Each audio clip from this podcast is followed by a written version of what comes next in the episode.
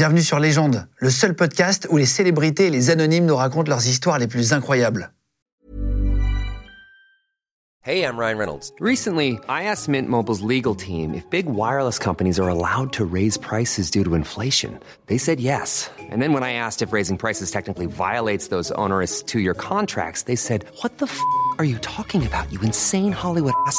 So to recap, we're cutting the price of Mint Unlimited from $30 a month to just $15 a month. Give it a try at mintmobile.com slash switch. $45 up front for three months plus taxes and fees. Promo rate for new customers for limited time. Unlimited more than 40 gigabytes per month. Slows. Full terms at mintmobile.com. Les gens de podcast. Je suis Nora Lakeal, ancien agent des renseignements généraux, ayant traqué des terroristes islamistes et qui s'est fait attraper justement par un terroriste. Bah voilà, bienvenue Nora, je vais reprendre le clap. Merci, bienvenue à toi. On dit Lakéal, Lakeal, tout à ça, fait. pour pas que je fasse d'erreur. Bienvenue et euh, content de te rencontrer. Merci même. tu as bossé donc au renseignement, à la DGSI, au renseignement donc intérieur du pays. On va expliquer un peu tout ton parcours. Euh, tu t'es fait démasquer par un terroriste que tu suivais de près. Euh, tu es passé pas loin. Je pense que tu as eu une petite peur à ce moment-là. Tu vas nous raconter euh, tout à l'heure. tu as sorti un livre qui s'appelle Agente d'élite. euh, le récit inspirant d'une enfant de Barbès, antiterroriste, renseignements généraux. Voilà, chez Max Milo. Si vous voulez chercher, je vous mettrai le lien en cliquable sous la vidéo. En tout cas, je voulais vous remercier à vous tous d'être de plus en plus nombreux à regarder les émissions sur YouTube. Merci à vous tous. Continuez de vous abonner en masse, ça nous aide vraiment beaucoup. Euh, on a de- des invités de plus en plus prestigieux, comme Nora, qui a accepté de venir. Tu fais très très peu d'interviews, tu refuses quasiment tout. C'est ça, tout à fait. Je refuse. Euh, parce qu'en fait, euh, ce sont des plateaux qui ne... dans lesquels j'estime que je n'ai pas euh, à, faire grand-chose. En revanche, moi, je sais très bien à qui je veux parler.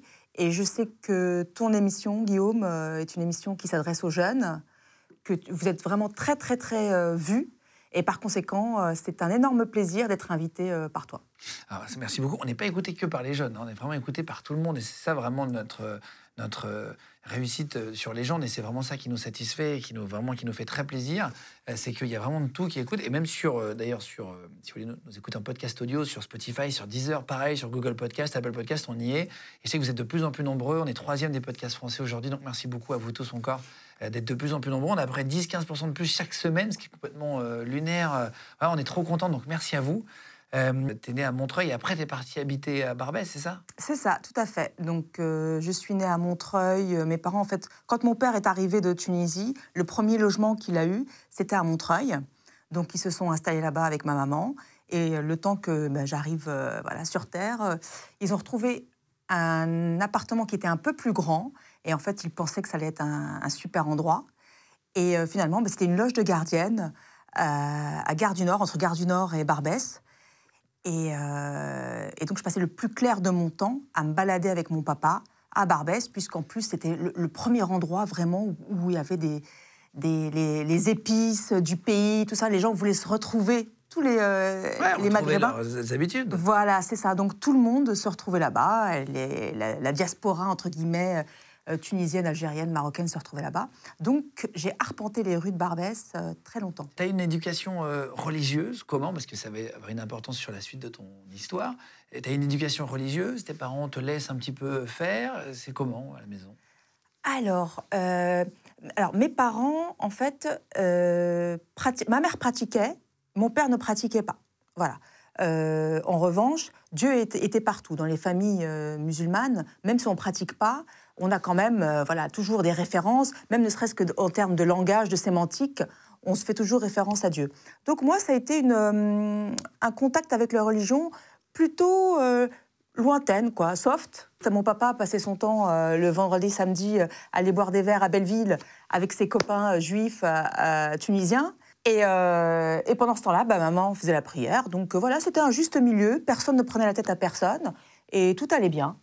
T'as un seul frère? Ouais. Euh, c'est une importance aussi pour la suite de l'histoire. Tu vas en parler euh, sur les déclics, etc.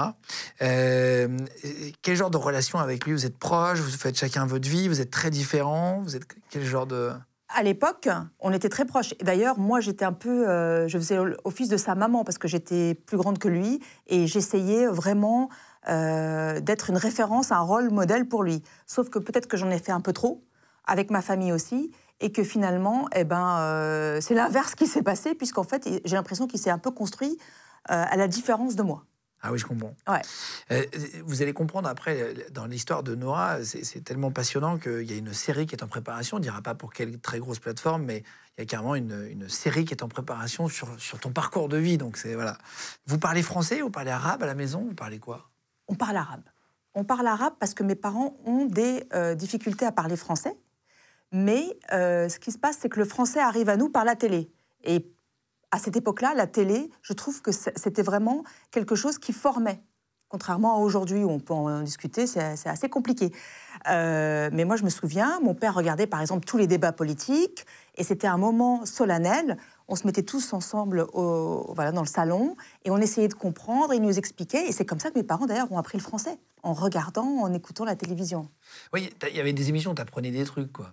Complètement. Il y avait C'est pas sorcier après, il y a eu La vie, il y a eu plein de, plein de trucs. Il y a- il y a un gap entre ce qu'on nous proposait. Enfin, moi, je veux dire, à, à 10 ans, euh, je regardais Candy, quoi. Euh, clairement. Euh, je savais pas, je pensais qu'avec un bisou, on pouvait tomber enceinte, quoi. Ouais. Et euh, là, maintenant, je vois des jeunes à 12 ans qui commencent déjà à parler de choses euh, incroyables. Alors c'est même je avant pas. 12 ans. hein. Ouais, je ne sais pas si c'est une avancée. Peut-être que je fais un peu déjà vieille. euh, Réac. voilà, vieille réac, que- ouais. je sais pas, il faut que je fasse mais moi, attention. parfois aussi, quand je parle, je me dis, est-ce que je suis réac ou est-ce que c'était quand même un peu mieux avant, parfois, sur ce genre de sujet-là, tu vois? Je sais pas, mais est-ce que c'est Il faut quand même... toujours savoir se remettre en, en question aussi et se dire, est-ce que euh, c'était quand même... J'ai parlé avec un, un médecin de 102 ans, le médecin le plus âgé encore à l'activité. On est allé chez lui, Christian Chenet, qu'on embrasse fort. Il a adoré son interview. On est allé le voir et je lui ai dit, j'ai une vraie question, est-ce que c'était mieux avant? Il me dit, on dit toujours que c'était mieux avant, mais je pense que c'était quand même mieux avant. J'adore. Ah Bah, c'est un peu ça, m'a quoi. fait une très jolie réponse. Peut-être que je peux vous la mettre, la phrase.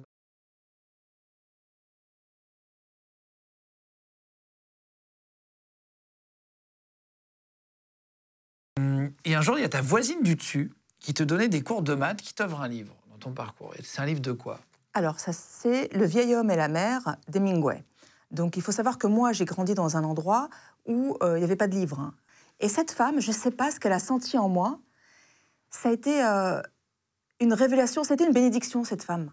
Et moi, je, je crois vraiment au destin et je crois vraiment aux rencontres. Et elle habitait au-dessus de chez vous? Exactement. Elle était locataire donc, de l'immeuble dans lequel travaillait ma maman. Et euh, ma maman faisait le ménage euh, tous les jours devant chez elle, passait l'aspirateur. Voilà. Et au fur et à mesure, c'est lié quand même à un- une sorte d'a- d'amitié. Elle s'intéressait à moi, elle savait que j'avais des bonnes notes et qu'il y avait peut-être des capacités euh, à faire Ouais, jaillir. Voilà. quelque chose. Et, et- et donc, suite à ce livre, etc., ça, ça va. Je, je vais rapidement sur ta, sur ta jeunesse, mais en gros, tu as ton bac et tu démarres des études de philo. Peut-être ça qui a déclenché l'envie de faire de la philo ou rien à voir? Je pense qu'en fait, c'est la, la- la culture m'a donné envie de faire de la philo. Et en fait, moi, très, très rapidement, je me suis posée, quand j'ai eu 6-7 ans, j'ai regardé un peu autour de moi, je commençais à avoir un peu conscience, on dit que 7 ans, c'est l'âge de raison. Je me suis dit, bon, alors, maintenant, Nora, il faut être honnête avec toi-même. Le jeu de cartes que tu as eu pour ta vie, il est pourri.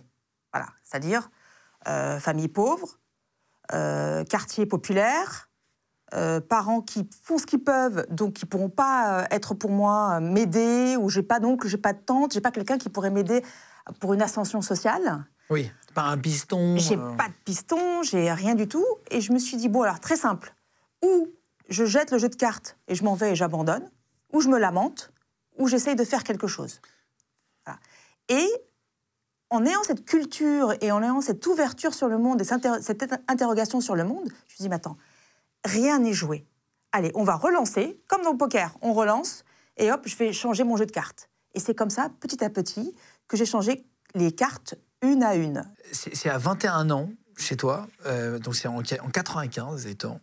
Euh, tes parents, ils veulent que tu te maries à un garçon de bonne famille, une sorte de mariage arrangé en Tunisie. Euh, T'es pas du tout chaude, évidemment. Je suis plutôt froide même. T'es plutôt très froide, mais t'acceptes quand même de le rencontrer. Oui, Tu parce dis, on que- sait jamais, quoi. Ben, c'est pas tant, on sait jamais. Vous savez, on a un respect profond du père dans nos cultures. Et donc, du coup, je me voyais mal dire à mon père qui avait organisé tout ça en pensant que c'était pour mon bien. Parce qu'il ne m'a pas choisi n'importe quel euh, voilà, lambda. oui, Ah oui, il a fait un sacré recrutement. Et euh, sacré casting. Et, euh, et donc, je me suis dit, bon, je vais quand même pas le, lui faire, faire, faire mauvaise figure face à lui. J'y vais. Donc, j'y vais, je vais cet été-là, avec ma mère et mon frère. Et là, je me dis, non, mais non, je ne me reconnais pas. Je me regarde dans une glace, je me dis, mais moi, je vais me marier pour de l'argent, pour être entretenu avec un gars que j'aime pas, et en plus, pour vivre au bled, j'ai pas envie de retourner au bled. Et il faut savoir que nous, dans nos- cette génération-là, donc la deuxième génération d'émigrés, on a été élevés dans la culture du retour euh, sur le sol. Voilà. Donc retour chez nous, chez nous entre guillemets, parce que nos parents ne pensaient pas qu'on allait rester ici. Donc on avait vraiment une valise dans la tête. quoi. Mmh. Sauf que euh, voilà, ils se sont bien rendus compte que euh, on est français et qu'on allait rester ici. Tu, du coup, tu reviens en France? Oui. Euh, et ensuite, tu, tu- donc l'ambiance à, la- à maison, tu l'expliques, ça devient un peu pesant pour toi. C'est quand même pas très agréable. Tu sens qu'il voilà. Tu t'inscris à la Sorbonne, tu pars de chez toi, tu prends un appartement et tu vis de ga- galères, de petits boulots. Catastrophe. Catastrophe. Je suis un poids euh, 48 kilos. euh, je mange rien. Je mange une soupe par jour. Euh, J'arrive à trouver euh, une chambre au Crous. Euh, Pour les et- étudiants. Voilà, pour France. les- voilà. Et puis il fallait vivre, parce qu'un toit c'est bien, mais il faut aussi manger. Donc il a fallu que je trouve aussi un boulot, donc j'ai trouvé un boulot de serveuse. Et donc ma journée était calée de la manière suivante. Je me lève, je vais à la fac, j'étudie. Ensuite, je cours travailler pour gagner quelques sous. Ensuite, je retourne à la fac où je fais mes devoirs. Donc tu, tu vraiment t'en veux, tu lâches rien. Ton premier contact avec la police, ça vient d'un cours de boxe. Tu fais de la boxe à côté. En, en- en parlant de boxe, c'est que c'est la couverture de ton livre, Agent d'élite. On voit que tu as, le gant de boxe quand on prend bien le temps de regarder. Euh, tu te mets à la boxe et là tu rencontres un certain Emeric. Ouais. Euh, et le Emeric, il te fait des vannes, etc. Le soir, vous allez boire un coup avec plusieurs personnes de la boxe et, euh, et il te demande ce que tu fais dans la vie. Toi, tu lui dis quoi? Moi, je suis étudiante en philosophie. Et je commence à lui dire quand même que, bon, c'est vrai que moi, je traîne la fatigue de tous ces déplacements et cette vie un peu compliquée.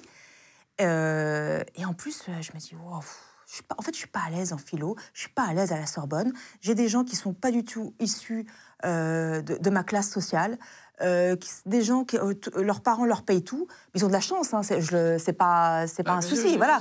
Mais moi, je me dis, mais qu'est-ce que je fais là, en fait? Je, je dois galérer pour travailler, je suis toujours en retard pour rendre les TD, pour rendre des... euh, euh, voilà. Et, et donc, il me dit, mais toi qui as autant d'énergie, euh, autant de bienveillance envers les autres, pourquoi tu rentrerais pas dans la police? Et ça fait... euh, au début, je suis pas très chaude, hein, parce que en fait, je déteste la police. Et, euh, et c'est en Pourquoi fait tu détestes la police? Bah, par rapport au parcours, à tout ce qui m'est arrivé, parce qu'en fait, les premières rencontres avec les policiers, c'était euh, bien avant. C'était. euh, Bon, déjà, globalement, euh, moi, la première fois que je vois mon père pleurer, c'est devant la télé. Bon, il faut dire qu'on a passé beaucoup de temps devant la télé. hein. Ça revient régulièrement dans Il y l'interview. avait mais, été euh, 7 jours, c'est normal. Ouais, mais voilà. Euh, c'est la mort de Malik Ousekine. Ça, ça a été un point fondateur dans mon histoire. Parce que moi, je pensais que euh, on nous aimait en France. Et je pensais qu'on avait notre place, qu'on était voilà, des Français. Je me suis même pas posé la question. Je vois l'affaire Malik Ousekine, je me dis, waouh, c'est quoi ça? Comment, comment on peut euh, voilà, fracasser euh, un, un gars juste parce qu'il est arabe et, voilà. Donc déjà, ça me choque beaucoup. Je vois mon père pleurer, je me dis là, c'est pas bon. Et ensuite, au fur et à mesure, j'entends, parce que ce n'est que le début, de plein de plein d'histoires de, bavures policières. Et plus ça va, plus je me dis, mais en fait, euh, la police ne nous aime pas. Voilà. Donc j'avais, je ne l'aimais pas du tout. En plus, il y a eu l'effet La haine de Kassovitz. Euh, il y a eu aussi l'histoire de mon frère, euh, qui a été interpellé euh, le jour de l'anniversaire de, de mon père. Ah oui, oui j'allais, y arriver Voilà. juste après la boxe. Ah, d'accord. pas, c'était avant ça, c'est ça? Non, c'est bien avant, ouais. Ah, c'était bien avant. Ouais. Alors explique-nous ce qui est arrivé à ton frère. Et puis après, comme ça, on va revenir sur la boxe. D'accord. Cette personne, tu vas nous dire, juste avant, si tu veux bien, qu'est-ce qu'elle faisait dans la vie, cette personne à la boxe? Euh, je l'ai appris beaucoup plus tard. Il était capitaine dans un service prestigieux de la police judiciaire, qui est la BRI, qui est maintenant très connue, donc euh, Brigade de recherche et d'intervention. Et euh, Et tu savais pas quand tu faisais de la boxe avec lui? Pas du tout. Et comment il te l'apprend qu'il est de la BRI Et ben en fait, justement, c'est un soir, donc on fait, le- on, on- on boit des bières après euh, les, les cours. D'ailleurs, moi, j'avais pas, j'avais jamais d'argent pour boire des bières, donc euh, je prenais toujours euh, des coca. C'est pour ça que j'étais sobre. C'est un bon moyen de pas boire. Voilà. et, donc, euh, et donc, on s'installe et tout. Et, euh, et c'est quand il me parle de la police, je dis mais attends, mais pourquoi tu m'encourages à aller dans la police euh, tu- Tu les connais, et puis moi je les aime pas, et puis c'est des euh, voilà, c'est pas, ils nous aiment pas, machin. Je dis, oh. Regarde, et là, il soulève euh, sa, sa, il soulève sa veste, il soulève sa veste, et on- il me montre son Glock. Son arme, ouais. Ouais. Et là, je comprends que c'en est un. Et c'est là où il m'explique qu'il est à la BRI, qu'il fait un travail fabuleux, euh, que c'est très utile pour la société et qu'il fallait arrêter en fait de mettre tout le monde dans le même sac. Euh, J'avais des, des stéréotypes sur les policiers qui ont été vite déconstruits à partir du moment où je l'ai rencontré. Ah oui, t'as dit, vous êtes, on n'est pas tous pareils. euh, Ah ouais, Et pas tort. Il avait bien, bien évidemment qu'il n'avait pas tort. Comme quoi, euh, il faut évoluer. Il faut apprendre à penser contre soi. Il n'y a que le con qui change pas d'avis. Exactement. Et penser, penser contre soi-même, c'est c'est fondamental, je pense. Et ça fait du bien. Faut se remettre en question. Sinon, en fait, on est d'accord qu'avec les mecs qui sont d'accord avec nous. Exactement. Et tu regardes après que des gens qui sont d'accord avec toi et tu consommes sur Internet que des médias qui sont d'accord avec toi. Et du coup, euh, bah, il n'y a plus de débat. S'il n'y a plus de débat, il n'y a plus d'intelligence. S'il n'y a plus d'intelligence, il y a des clashs. S'il n'y a plus que des clashs, il y a des guerres. Et puis, il y y a plus. Enfin, je veux dire. J'ai fait un espèce de schéma Twitter en live à l'oral. Non, mais c'est un peu ça. en Non mais, plus, ça- hein. non, mais c'est ça, mais, mais d'un point de vue sociologique, c'est ce qu'on dit. hein. Oui. C'est les biais de sélection, c'est-à-dire qu'on va choisir que les choses qui nous intéressent. Ensuite, ça va être le biais de confirmation. Biais de confirmation, ça veut dire que bah, ça nous intéresse, mais il faut que ça soit quand même. euh, ça dise les choses qu'on a envie d'entendre. Et en fait, finalement, on se retrouve enfermé dans une bulle et on ne capte plus rien de ce qui se passe de la réalité.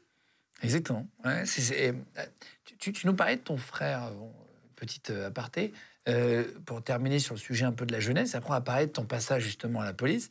Euh, Qu'est-ce qui est arrivé à ton frère? Alors, mon frère, en fait, euh, il a eu des mauvaises fréquentations, comme beaucoup d'ados. Et je pense que mes, parents ont été vite dépassés. Ils l'ont éduqué en mode prince, petit prince, quoi. C'est, euh, voilà, il a tout ce qu'il veut, il a tout. euh, Aïe, aïe, aïe, aïe. voilà. Que, bah, ce qui donne, c'est qu'en fait, quand ils, grandissent, bah, en fait, ils respectent plus grand-chose. Et euh, C'est pour ça qu'il faut être sévère quand tes parents. Tu as des enfants? Bien sûr, On l'apprend en fait. On a l'impression d'être méchant avec eux, mais en fait, c'est leur rendre service que d'être. c'est important. leur fixer des règles. Mais c'est la base. Bah oui. Mais c'est la base. Si tu n'as pas de règles, tu ne peux pas vivre en société. Exactement. Clairement. Donc, où tu pars, je ne sais pas où, trouver d'autres règles, d'autres sociétés. Mais là, c'est obligé. Tu vis avec les autres, il faut que tu respectes des règles. Les autres. Et, euh, et donc, les mauvaises fréquentations. Et voilà, ils se retrouvent un soir à errer, comme ça, vers 16 ans, 16 ans, je crois, 16, 17 ans. Euh, et ils vont en fait s'amuser à euh, casser des vitres euh, euh, d'un- gars, un pauvre gars qui en fait juste vendait, je ne sais plus euh, grand chose, je ne sais pas ce qu'il vendait exactement. Bref, moi je suis appelée, je suis dans ma galère en train de faire mes, études et tout ça. Euh, on m'appelle, euh, attends, ton père il va pas bien et tout. C'était le jour d'anniversaire de mon père. Et je dis mais qu'est-ce qui se passe? Il dit oui, ton frère il est en garde à vue, il faut absolument que tu ailles le voir. Donc moi en plus j'avais une image très négative des policiers, donc c'était pas me rendre service. Mais je pars du Kremlin Bicêtre, je vais jusqu'au commissariat dans lequel il est interpellé. Et en fait, euh, j'ai un choc, quoi, parce qu'en fait, euh, on me parle comme à un chien. Comme à un chien. Et en fait, biais de confirmation, eh ben, euh, je me dis, ah bah finalement, ils sont tous pareils. Voilà. Ce qui est totalement faux et absurde. Hmm. Bref, donc moi, je remonte en- encore av- avec les nerfs. Et là, je me dis, mais attends, Emmerich m'a dit qu'il fallait que je sois utile et qu'il sent, il sent que je vais bien être utile dans la police nationale. Allez, c'est bon, je rentre, je passe le concours. Ce que tu dis pas là, c'est que ton frère, il prend une balle. Oui. C'est pas juste une garde à vue, il se fait tirer dessus. Il se fait tirer dessus, mais il se fait pas tirer dessus par les policiers. Il se fait tirer dessus par le monsieur qui euh, plaide la légitime défense. Et heureusement, c'est pas une balle, euh, une vraie balle. quoi. Létal, ouais. Voilà, Une balle qui peut tuer. Voilà. Et euh, il s'en sort juste maintenant avec une petite cicatrice. voilà. Il le regrette maintenant. Maintenant, il est 20 ans plus tard. Il est bien rangé évidemment. Oui, il est rangé. Ok, ok. Voilà. Euh, tu deviens gardien de la paix, tu rentres après avoir discuté avec Emmerich, après avoir tout ça, en 96.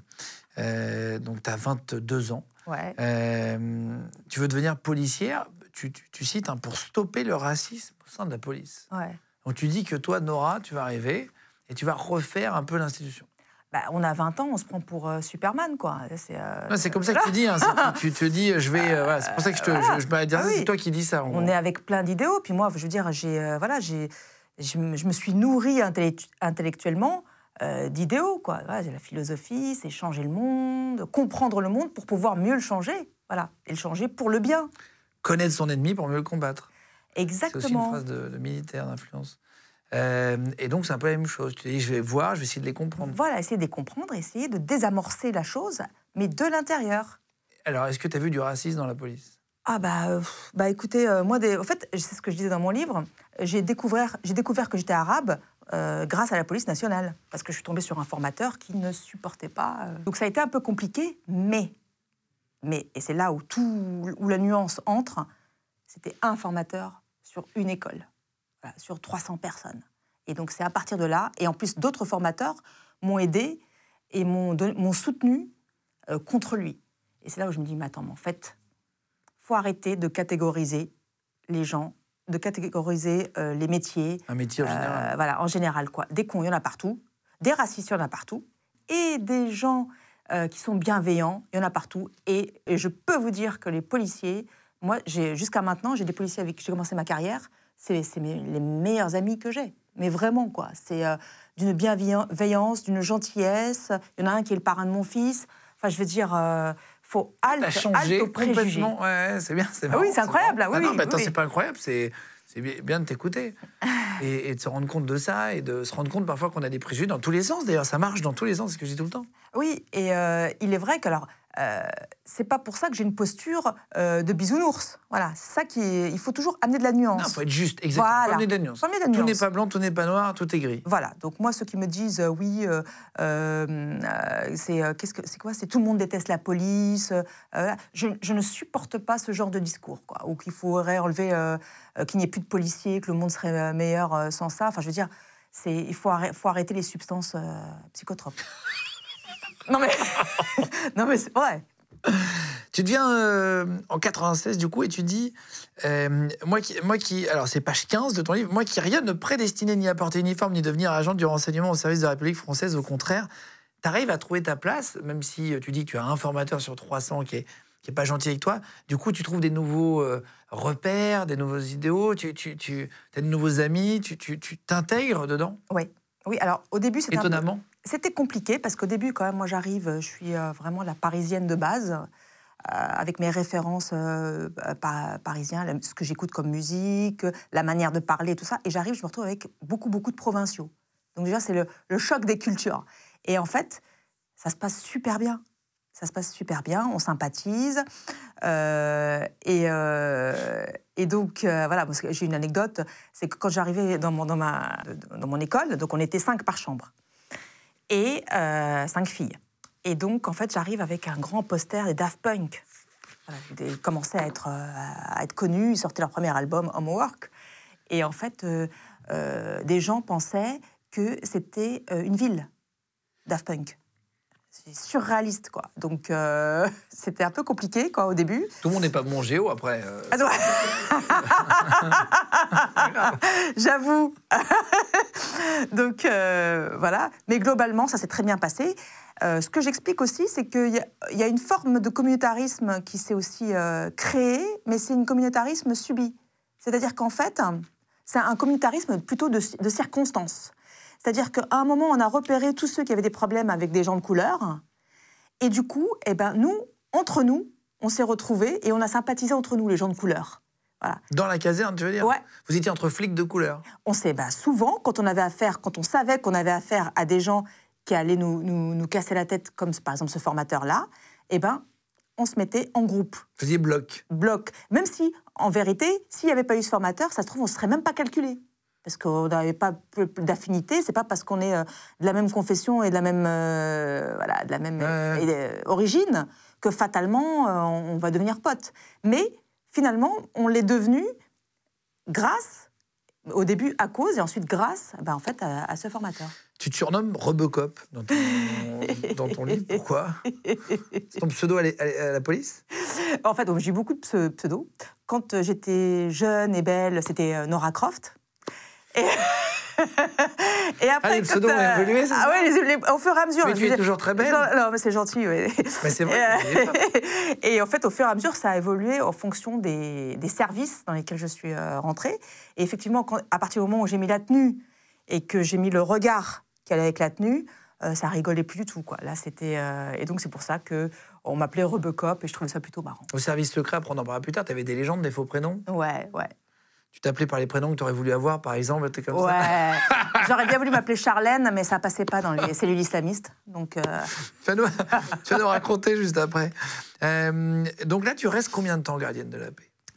Ben, en fait, je suis restée longtemps gardienne de la paix. Par contre, euh, ce qui se passe, c'est que quand on sort d'école, on est stagiaire pendant un an. D'accord Et la- le premier stage que j'ai fait, je l'ai fait euh, à la préfecture de police. Et là, ça a été le drame absolu, parce que je me suis retrouvée dans les, les- les- les affectations. Euh, à cette époque-là, on cherchait beaucoup, enfin beaucoup d'affectations étaient faites pour garder des, des endroits. Voilà, des euh, institutionnels, c'est-à-dire euh, euh, ça peut être euh, la compagnie de sécurité de l'Élysée ou la préfecture. voilà. Donc moi, je me suis retrouvée à garder un bâtiment, une porte. Et là, c'est le drame. Ah ouais. C'est-à-dire que moi, je me dis, je veux être utile. Et en fait, euh, je, suis en train, je suis là en train de soulever une barrière et fermer une barrière. Même si je respecte tout à fait ce travail et qu'il y a Et beaucoup c'est de... nécessaire. Oui, et qu'il y a beaucoup de collègues euh, qui ont été affectés avec moi à l'époque et qui y sont encore et qui sont très bien. Et ça, c'est parfait. Mais moi, je voulais de l'action. Je voulais bouger, je voulais rencontrer du monde. Et justement, j'avais ce projet d'être utile. Et donc, euh, comment dire? Donc, j'en pouvais plus. Mais, mais franchement, je commençais à déprimer. Et là, j'ai rencontré un, un syndicaliste avec qui j'ai sympathisé et qui me dit euh, euh, voilà, ça se voit que t'es pas bien et tout. Et je dis, mais non, moi, je peux pas, je suis en train de dépérir, il faut que je bouge. Il me dit, écoute, il y a un grand mouvement d'affectation, euh, mais il va falloir demander les arrondissements les plus difficiles de Paris 18, 19, 20.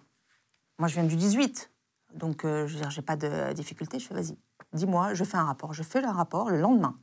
Je le transmets. Mes chefs sont un peu étonnés parce qu'ils disent, bon, qu'est-ce qu'elle a, cette stagiaire, là, elle veut déjà aller, pas, sauver, sauver- sauver les gens, se prend pour euh, Superman. Et en fait, ça marche. Et donc, je pars et je suis affectée euh, au 20e arrondissement de Paris. Et tu pars au 20e. Ouais. C'est là où tu rencontres le commissaire Broussard? Euh, non, le commissaire Brossard, je le rencontre quand- lorsque je garde ma porte et que je suis en semi-dépression. Ah oui, d'accord, Ouais. avant. Avant. C'est lui qui a arrêté Jacques Mérine, Ouais. Ouais. voilà, qui, qui a- qui est mort. hein, donc, mais c'est lui qui a fait l'arrestation, etc. C'était le commissaire très connu, commissaire Broussard. euh. Ah oui, le, roi de l'anti-gang, celui qui a fondé l'an- l'anti-gang. Et puis, je veux dire, euh, une fois de plus, on revient à, mon historique. Télé. Télé, donc moi, Brossard, j'ai toujours entendu parler de Brossard, qui est le héros des policiers, quoi, et jusqu'à maintenant. quoi. C'est un profond respect que j'ai pour euh, cet homme-là. Et là, eh ben, il, il arrive sous mes yeux. Il est là. Et je sais pas ce qui m'arrive. Je lui parle. Bonjour, monsieur Brossard. Je suis comme une fan, quoi. Je suis tellement heureuse de vous voir. Et lui, il se dit, mais a 20 ans, elle Elle me connaît. va, euh, voilà. Et, euh, et là, il me dit, oui, comme, comme, oui c'est bien moi. Euh, j'ai suivi toutes vos affaires et tout. Vous êtes un héros pour moi. Et, et là, commence à, on, a, on, a, on a resté discuter quand même une bonne dizaine de minutes. Il a pris du temps pour moi. Je, lui je n'ai pas pu lui cacher le fait que j'étais un peu déprimée. Et là, il me dit, mais attendez, vous n'êtes qu'au début de votre carrière. Si vous avez des choses à faire, si vous avez une flamme en vous, il faut la maintenir et il faut y aller, il faut bouger. Et, euh, et d'ailleurs, c'est suite à ça que j'ai chopé le syndicaliste. Ah oui, d'accord, c'est de lui que ça part. Ah ben oui, ben oui. Et après, du coup, tu, te- donc, t'as- tu as le droit d'être muté dans le 20e, police, euh, à la police urbaine de proximité, c'est ça qu'on dit à l'époque. C'est ça. D'ailleurs, tu, tu parles à un moment donné d'une mission qui t'a marqué avec une mère alcoolique qui laisse sa fille dehors. Ah, c'est horrible. Ah là là, c'est horrible. C'est quoi ça? C'est ma petite euh, Lauriane. Euh, je ne sais pas ce qu'elle est devenue. Si un jour elle, a- elle me voit, qu'elle prenne contact avec moi, parce que ça, ça j'aimerais tellement savoir ce qu'elle est devenue. Cette petite, c'est une fille magnifique, euh, qui a été, euh, qui a un destin euh, terrible, euh, puisque elle a été abandonnée par son papa, battue et abandonnée par son papa, et euh, ensuite qui vivait avec sa maman alcoolique, euh, qui prenait aussi des substances. Et, euh, Un bon terreau familial aussi. catastrophique, Ouais. catastrophique. C'est-à-dire que quand nous, on est parti pour, euh, pour aller, donc on, on a été appelé par les voisins, parce que le chien aboyait comme pas possible. Et, et donc, on, on, on est allé voir la maison, elle sentait tellement mauvais qu'on sentait déjà de, de- du rez-de-chaussée. C'était horrible. Il y avait des, des couches hygiéniques euh, sur le palier. Mais enfin, c'est une catastrophe. Et cette petite, elle m'a rappelé moi quand j'étais petite, avec toute sa, son espoir, euh, toute sa- quelque part une sorte de naïveté, mais une naïveté euh, avec derrière un, sérieux et une douleur qui transparaît des yeux. J'avais qu'une seule envie, c'était de la prendre dans mes bras et de l'enlever de cette situation-là. Donc ça, c'est vraiment une histoire où finalement, on a été obligé de... de- Tu rencontres la misère finalement, de face, de plein fouet. Ah, c'est terrible. Parce qu'il y a une différence encore entre la misère qu'on vit et la misère qu'on rencontre. Elle avait quel âge, Lauriane, dont tu parles? Elle, doit avoir, elle devait avoir euh, pff, à 14-15 ans. Mais cultivée, elle demandait euh, à, à apprendre, elle demandait... euh, c'est terrible. Elle l'a laissée dehors, c'est ça, toute seule? Elle l'a laissé dehors. On la, on la voyait régulièrement dehors, dehors. Et à un moment, on s'est dit, bah, il faut qu'on aille voir. Voilà. Et le jour où il y a eu un appel de- des voisins, on s'est dit, bah, c'est l'occasion, on va aller voir ce qui s'y passe. Et là, quand on a vu ça, on, a- on était effarés. Et on s'est dit, bon, on ne peut pas laisser la petite comme ça. Euh, il faut absolument euh, qu'on l'emmène à la brigade des mineurs, qui font un excellent travail d'ailleurs. Euh, Est-ce que tu as eu un fou rire pendant l'interpellation? Est-ce qu'il y a des bons moments quand même, un peu drôles? Heureusement, heureusement. Oh, il y a eu des, des fous rires, il y en a eu tellement. Je, euh, je... Tu cites un truc, tu dis le, le- le fou qui va se transformer en 8. Ah, mais c'était magique, c'était ça. C'était magique, c'est-à-dire que on arrive, euh, on est en milieu de vacations. Vacations, donc c'est le- le- les, les horaires où on est employé pour. 3 euh, 8, voilà, voilà. 8h, 8h, 8h. Et là, euh, on nous appelle pour un gars qui sème un peu la pagaille sur la voie publique. Donc on y va. On n'avait rien sur, sur le feu, donc on va voir un peu ce qui, s'y passe, ce qui se passe. On voit un gars propre sur lui, bien sous tout rapport, sauf que au fur et à mesure de discuter avec lui, eh ben, on, on se rend compte que le gars se prend pour un chiffre. Et c'est surréaliste, parce qu'en fait, le gars, il était en 8 quand on l'a rencontré. C'est-à-dire? Bah, je sais pas, faut lui demander à lui. il était en chiffre 8. Et genre, il, il faisait, il incarnait. faisait, euh, ça? Non, et c'est- je pense qu'il s'imaginait déjà en 8. Il- il- pour lui, il n'avait même pas besoin de faire le 8, puisque lui-même était un 8. Quoi. C'est, euh, euh. Il s'incarnait en 8 et il a refusé euh, de discuter avec un de mes collègues qui était un 12. Donc il a dit non, moi je discute pas avec lui. Donc moi, je ne sais pas pourquoi, j'ai eu cette... euh, cette il a été gentil avec moi, il a bien voulu discuter avec moi. Parce que tu étais un 8 aussi? Probablement, je sais pas, je sais pas s'il fallait bien le prendre ou pas, parce qu'au niveau de la forme, je faisais un 8. Mais en tous les cas, concrètement, il a discuté avec moi et tout. Et, euh, et c'était incroyable parce qu'en fait, il parlait et à un moment, il s'arrêtait. Il fait Excusez-moi, je dois me transformer. Et il se transformait en 3. Ah, waouh Et là, on s'est dit Non, mais c'est pas possible. Et là, c'est pire. Le la pire des choses qui Je te puissent parle plus, arriver. un 8, moi je suis un 3 maintenant. Et euh, euh, le pire ce qui, qui peut arriver dans, une, dans un équipage qui n'est pas dévolu à ce type d'intervention, c'est de gérer ce type d'intervention. Ah Parce ouais. qu'on ne sait pas du tout comment faire, mais on sait que de toutes les façons, on ne peut pas lâcher l'affaire. Ah, tu vas le laisser partir, Ah là. non, il faut l'emmener, il faut l'emmener quelque part. Donc on l'emmène à l'I3P, donc c'est un, institut euh, Psychiatrique euh, psychiatrique de la, qui dépend de la police nationale. Et donc, mais il faut, faut l'enlever déjà, il faut le convaincre. hein. Et là, c'est plus que des mathématiques qu'il faut faire. hein. Euh, et donc, au début, on lui dit Mais viens, viens, viens te reposer, viens. Euh, Le mec, il, euh, il veut pas, rien à faire. Non, je ne le montrerai pas dans votre voiture. Pourquoi? Laissez-moi vivre. De toutes les façons, peut-être que si je suis en 15, je monterai, mais sinon, non. Euh, Bon, et là, c'est un coup de maître incroyable. Donc, nous, on est en galère, en transpiration. On le fait monter dans le véhicule et tout, dans le car. Et là, j'ai mon collègue Hakim, qui est exceptionnel, marseillais, là, mais vraiment la, la, la, la gouaille du marseillais. quoi. Ouais, la bonhomie. Il en, a, il en a assez. Et là, il fait. Il commence à parler au gars et il commence à faire plus fou que lui. Oh mon Dieu, mais quelle rigolade Mais quelle rigolade Il dit Écoute, tu vas pas commencer la tête parce que, à me casser la tête parce que moi je suis en 6 maintenant, donc si tu montes pas dans le, dans le véhicule, je me transformer en autre chiffre et ça va être très dangereux pour toi. Il dit Ah, mais oui, mais c'est vrai Et l'autre, au début, il commence à rentrer dans le jeu, il dit Ouais, c'est vrai. Et puis à la fin, il me dit Euh, Madame, si je peux me permettre quelque chose? Je dis Oui, qu'est-ce qui vous arrive? Il me dit Votre collègue, il est pas fou C'est exceptionnel. Et des, des histoires comme ça, on en a plein. C'est vrai qu'on rigole, mais heureusement qu'on rigole pour survivre. Ah parce ouais, que sinon c'est de la misère on tout le voit, on voit des choses euh, horribles. Euh, face à du négatif, quoi. Tout le temps, de tout le temps. à- à- rarement pour euh, une bonne nouvelle, hein, la police. hein. Ah bah non, et euh, bon, et c'est vrai que moi, je- vraiment, vraiment, euh, comment on dit, un big up aux collègues qui sont en tenue et qui font police secours, parce que c'est quelque chose qui est exceptionnel. Police secours, c'est le, le métier pour moi le plus noble. Ah, c'est le, ouais, premier rempart, quoi. Ben, on passe d'une fuite d'eau à, à une découverte de cadavres, à une émeute dans une cité, enfin c'est c'est costaud. Alors, euh, dernier élément, qui va expliquer ton entrée aux renseignements généraux, au, au service secret. Les attentats du 11 septembre 2001. Mm. Euh, tu te lèves tard, tu dis que tu n'allumes pas la télé ni la radio. Comment t'apprends euh, ces attentats-là? Alors moi, en fait, j'habitais à Barbès. Donc là, fois, vraiment, j'étais à Barbès, puisque mon premier appartement était à Barbès. Moi, c'était un kiff. Euh, fallait pas me parler de, de, de Neuilly ou... euh, c'est Barbès. Donc je vais à Barbès, je suis très bien, rue de Chartres. Je me lève et il me manque du pain, ou je sais pas. Donc je descends. Et je rentre dans une boutique, et là, j'entends la radio avec les gens qui ont une tête effarée. Et j'entends la radio en arabe. Et euh, je me dis, mais qu'est-ce que c'est que ça? J'entends avion, j'entends États-Unis, et je dis, Ouah, c'est quoi ça? Ça va être un, une- je sais pas, un gag, ou j'avais pas tous les tenants et les aboutissants. Donc je dis, Ouah, pff, ça va pas être grand-chose. Je prends mon pain, je monte, et là, j'allume la télé en prenant mon petit déjeuner. Et là, c'est le choc. Franchement, c'est le choc. Je m'en souviendrai toute ma vie. Je pense que comme toutes les personnes qui ont vécu cette, euh, cette information-là euh, dans tout le monde entier, quoi. Euh, tu, tu penses que c'est un film euh, américain? Ah oui, tu te dis, c'est pas possible. Ah, mais non, c'est pas- En fait, on passe dans une autre ère.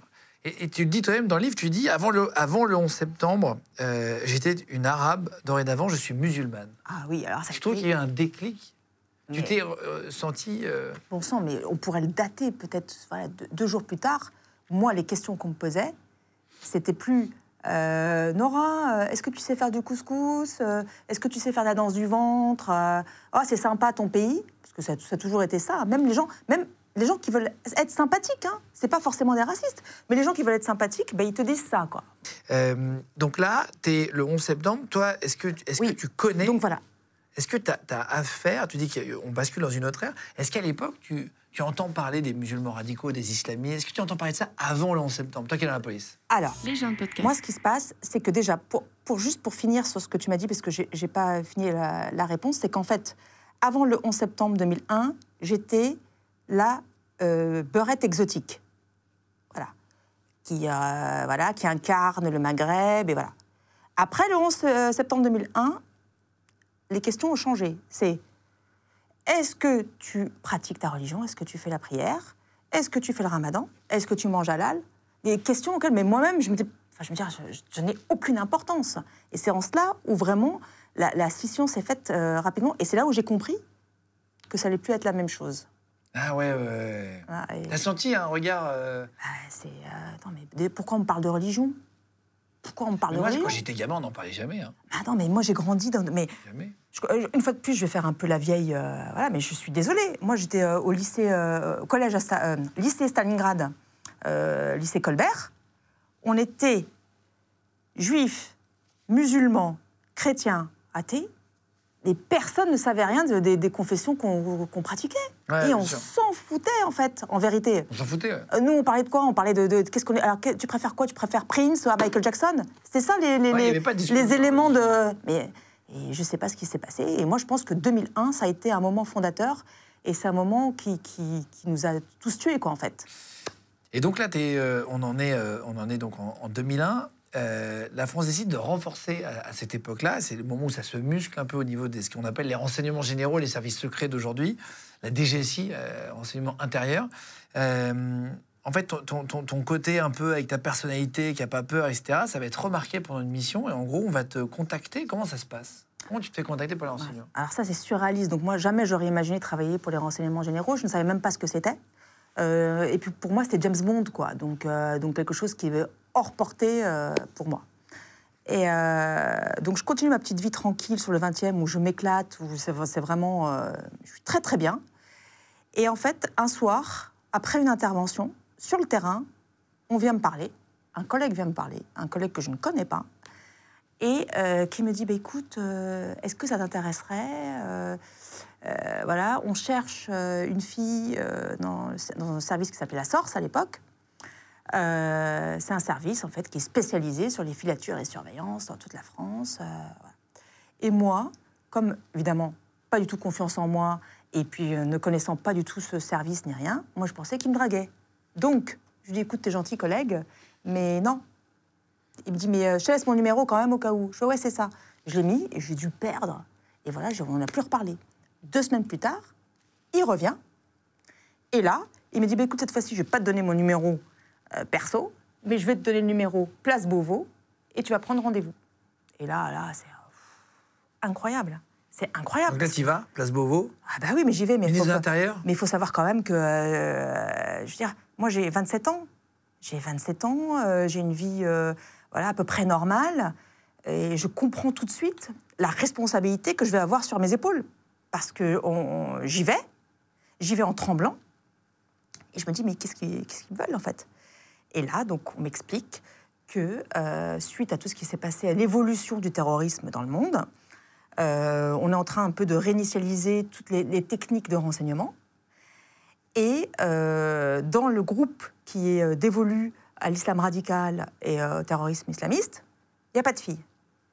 Donc, est-ce que je suis en capacité, est-ce que j'ai envie d'être la première fille à intégrer ce groupe?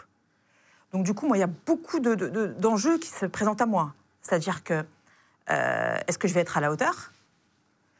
Euh, Et surtout, j'ai intérêt à l'être à hauteur parce que je suis une fille. Et je sais très bien que si je loupe, je ferme la porte derrière moi. Il est hors de question que je ferme la porte derrière moi. Si été choisie pour être la première, je veux justement qu'il y en ait plus après. Donc je me suis mise une pression incroyable. J'ai réfléchi, j'étais euh, vraiment pas bien pendant euh, quelques semaines. Et après, j'ai dit oui. Voilà, et c'est passé comme ça. C'est là que ça commence. On est en quelle année là Toujours 2001 Euh, là, c'est euh, 2002. 2002, Ouais, juste après ouais. Euh, euh, donc en 2002, tu vas rentrer à- au renseignement.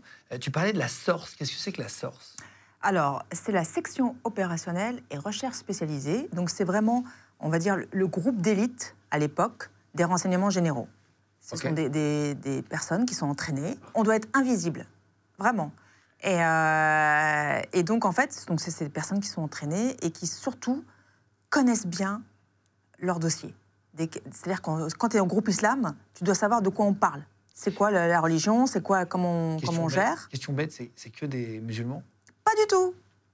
Pour, euh, tu- Pas du tout. Tu disais, il faut connaître, donc tu as Bah, non, non, bah, il y a les collègues euh, qui apprennent, hein, euh, qui se forment et qui comprennent et qui, qui savent très bien. Il y a même des collègues qui apprennent l'arabe. hein. Donc c'est euh, c'est- super, franchement, c'est des gens qui sont vraiment investis. Oui, mais si moi j'apprends l'arabe, j'arrive, euh, tu vas quand même voir que. Mais maintenant, ce que je te connais je maintenant, suis un Guillaume. mec dans une camionnette, comme ça, Non, mais- c'est évident que je vais te, je vais te reconnaître. Mais sinon, euh, Ils se laissent pousser la barbe. et quand tu dis infiltration, c'est-à-dire que les mecs qui vont à la mosquée, par exemple, tu vas nous expliquer, pour suivre les mecs, oui, ils se laissent pousser la barbe et tout. bien sûr. Oui, c'est ça, ils sont en full Bah discrétion. ouais. ouais. Ils peuvent pas arriver avec euh, une barbe rasée, euh, ou alors en taquilla. Bah, en fait, mais ce qui est bien, c'est qu'il faut être un caméléon. C'est-à-dire que tu sais pas, euh, un jour il va falloir que tu sois en jogging, euh, basket, euh, casquette. Un jour tu vas être en hyper clean. Un jour tu vas être en voilà en pratiquant. C- Cette vie t'a excité? Enfin, c'était génial. C'est exactement ce que tu imaginais un peu avant? Au début ça a été rude parce que je pensais pas que c'était aussi dangereux. Ah oui, c'est vrai. Ouais. Et Quand je, même. ouais. Je pensais pas que c'était aussi dangereux et aussi exigeant. Vraiment. Exigeant, tu veux dire physiquement? Physique et puis intellectuel- intellectuellement, les deux, Ouais, physique, physiquement ouais, et intellectuellement. Tes, collègues sont euh, euh, euh, bâtis, ils sont tous sportifs. C'est quand même tous des. Nous, euh, les filles, les garçons, c'est tous des. Quand on partait en mission, on allait vivre donc dans les endroits donc, en France. Le matin, on allait faire notre footing quand même 10 km tous les matins. Vous êtes dans des maisons de l'État? Pas du tout. Dans des hôtels? Je ne vais, pas- je vais pas divulguer. euh, Ah, je- non, mais non, non, voilà. pour, pour- pour imaginer l'ambiance, c'est plus ça. mais Ah. sans donner de lieu ou de machin, on s'en fiche. Mais Non, dans, dans des appartements, Oui, c'est ça, d'accord. ouais, comme euh, des lambdas. De toute façon, Oui, on doit ça. être lambda. Comme hein. des, comme des Oh, euh, bah oui. Airbnb, quoi. on s'en fiche, Exactement. hein, des. Ouais, des, des Vous n'êtes pas dans des casernes, je veux dire. Ah ben non, non, non, parce que alors, je veux dire, on, serait vite euh, Démasqué. démasqué. Déjà que comme ça, c'est difficile, mais alors dans les casernes, c'est même pas la peine. Donc, euh, sportif, y y il y a plus de moyens que dans la police. On sait qu'il manque de moyens, cruellement. Euh, la gendarmerie, la police, etc. Vous, vous avez un peu de moyens pour les gadgets, pour les trucs? Bah oui, mais il faut se remettre aussi dans le contexte. hein, C'était il y a 20 ans. Donc, entre-temps, C'est pas les mêmes gadgets. ah, exactement. Mais on n'avait peut-être pas les gadgets, mais on savait faire. Et ça, c'est bien, quoi. C'est, on, a, on savait pallier au cas où. euh, voilà, il y a des, difficultés d'oreillettes ou euh, voilà. Vous aviez des armes? T'étais armé? Oui. Quand tu suivais quand même Oui. les gens, etc. T'avais quoi? C'était les Euh, mêmes armes que les dotations ouais, ouais, gendarmerie, tout à police fait, tout à fait, Du Six. Hour, machin Tout à fait. Très lourd à porter. Pas en Glock, du coup Euh, moi, j'ai refusé le Glock. Voilà. Tout simplement, pas- je- Je sais pas pourquoi d'ailleurs j'ai refusé le bloc, mais euh, voilà, c'était trop pour moi. Si on me donnait toute la panoplie euh, de l'espion en, en un mois, euh, voilà. Donc moi j'y vais piano piano. Euh, vous avez des caméras cachées? Vous aviez à l'époque ce genre Oui. Ah oui, oui. d'appareil? Oui. Oui, on a un service, de toute façon, on a un service comme dans James Bond. hein, Non, mais- parce qu'il y a 20 ans, tu disais la techno, c'était pas la même quand même. Mais quand même, on était quand même assez investi, sinon on n'aurait jamais eu d'informations. Le nombre d'attentats qu'on a pu déjouer, c'est grâce aussi à l'ingéniosité des services informatiques, des services techniques. euh, voilà. Et donc, évidemment, il y a toujours un service technique quand il y a un service de filature surveillance. On y reviendra, mais tu as déjà déjoué des attentats? Oui, Ou tu as sauvé des gens, oui. quelque part? Ouais. Et c'est C'est la plus grande fierté d'avoir c'est la plus ça. grande fierté. Il y a des gens qui sont en vie grâce à toi aujourd'hui qui ne le savent pas. Voilà, et je me dis euh, que euh, d'une, si je meurs demain, ben, au moins j'aurais été utile. Et de deux, je pense à tous mes collègues qui sont actuellement sur le terrain, qui eux ne peuvent pas se montrer euh, comme moi, et euh, où certains ne sont pas reconnaissants de ce qu'ils font, alors que c'est des gens qui sauvent des vies tous les jours, qui, euh, comment dire, font des concessions sur leur propre vie privée, qui ne voient pas leurs enfants, qui ne voient, voient pas leur femme ou leur mari pour l'État, pour les citoyens. Et euh, franchement, les gens de l'ombre comme ça, j'y pense régulièrement. Et chapeau bas, il faut vraiment, vraiment être reconnaissant. Tu, tu dis qu'on va parler après, mais tu as des enfants. Est-ce que tu avais des enfants à l'époque déjà, quand tu faisais les filatures? Non. Tu Non? Non, mais moi, non seulement j'avais pas d'enfant, en plus, mon compagnon de l'époque m'a quitté. Et, À cause de euh, ça? Oui, À cause de- du rythme de vie Oui. insoutenable? Oui. Qu'ils ne te voyaient jamais? Ouais, tout à fait. Ils savaient ce que tu faisais? Il savait ce que je faisais et en fait, ça ne ça lui convenait pas, je pense. hein. Ça lui convenait pas de me voir comme ça partir, euh, deux, trois semaines par mois. En fait, c'est- clairement, moi j'avais une valise prête pour le départ. hein. Euh, j'avais euh, voilà, deux portables et parfois, par exemple, j'étais en soirée avec des amis et on m'appelait, Ouais, écoute, demain matin, à 5 h du mat, tu dois être prête, on va partir à tel endroit, à tel endroit. Donc, euh, Excusez-moi, je dois y aller. Hop, ouais, tu pars. alors on a les faux amis, les amis qui vous prennent pour un mytho. Ah, c'est vrai Ah bah oui, ah, toujours. Ouais, c'est dis- ça. En fait, tu t'ennuies dans la soirée. oh, ouais, c'est ça. euh. Est-ce que tu, dis à tes amis ce que tu fais Enfin, ils Non, savent que t'es policière, quoi. Oui, mais je peux pas dire. euh, voilà, on a quand même, euh, on a le culte du secret très mais rapidement. Tu peux hein. dire que t'es policière. Comme ça, ils te posent pas trop de questions, non Bah, ils savent que je suis policière. Oui, c'est ça. Donc en fait, tu peux dire j'ai une mission demain, ça vous regarde pas. Oui, mais attends, mais t'as une mission pourquoi T'es James Bond, toi, pour avoir une mission? Voilà. Pour eux, policiers, c'est pas ça, quoi. Ouais.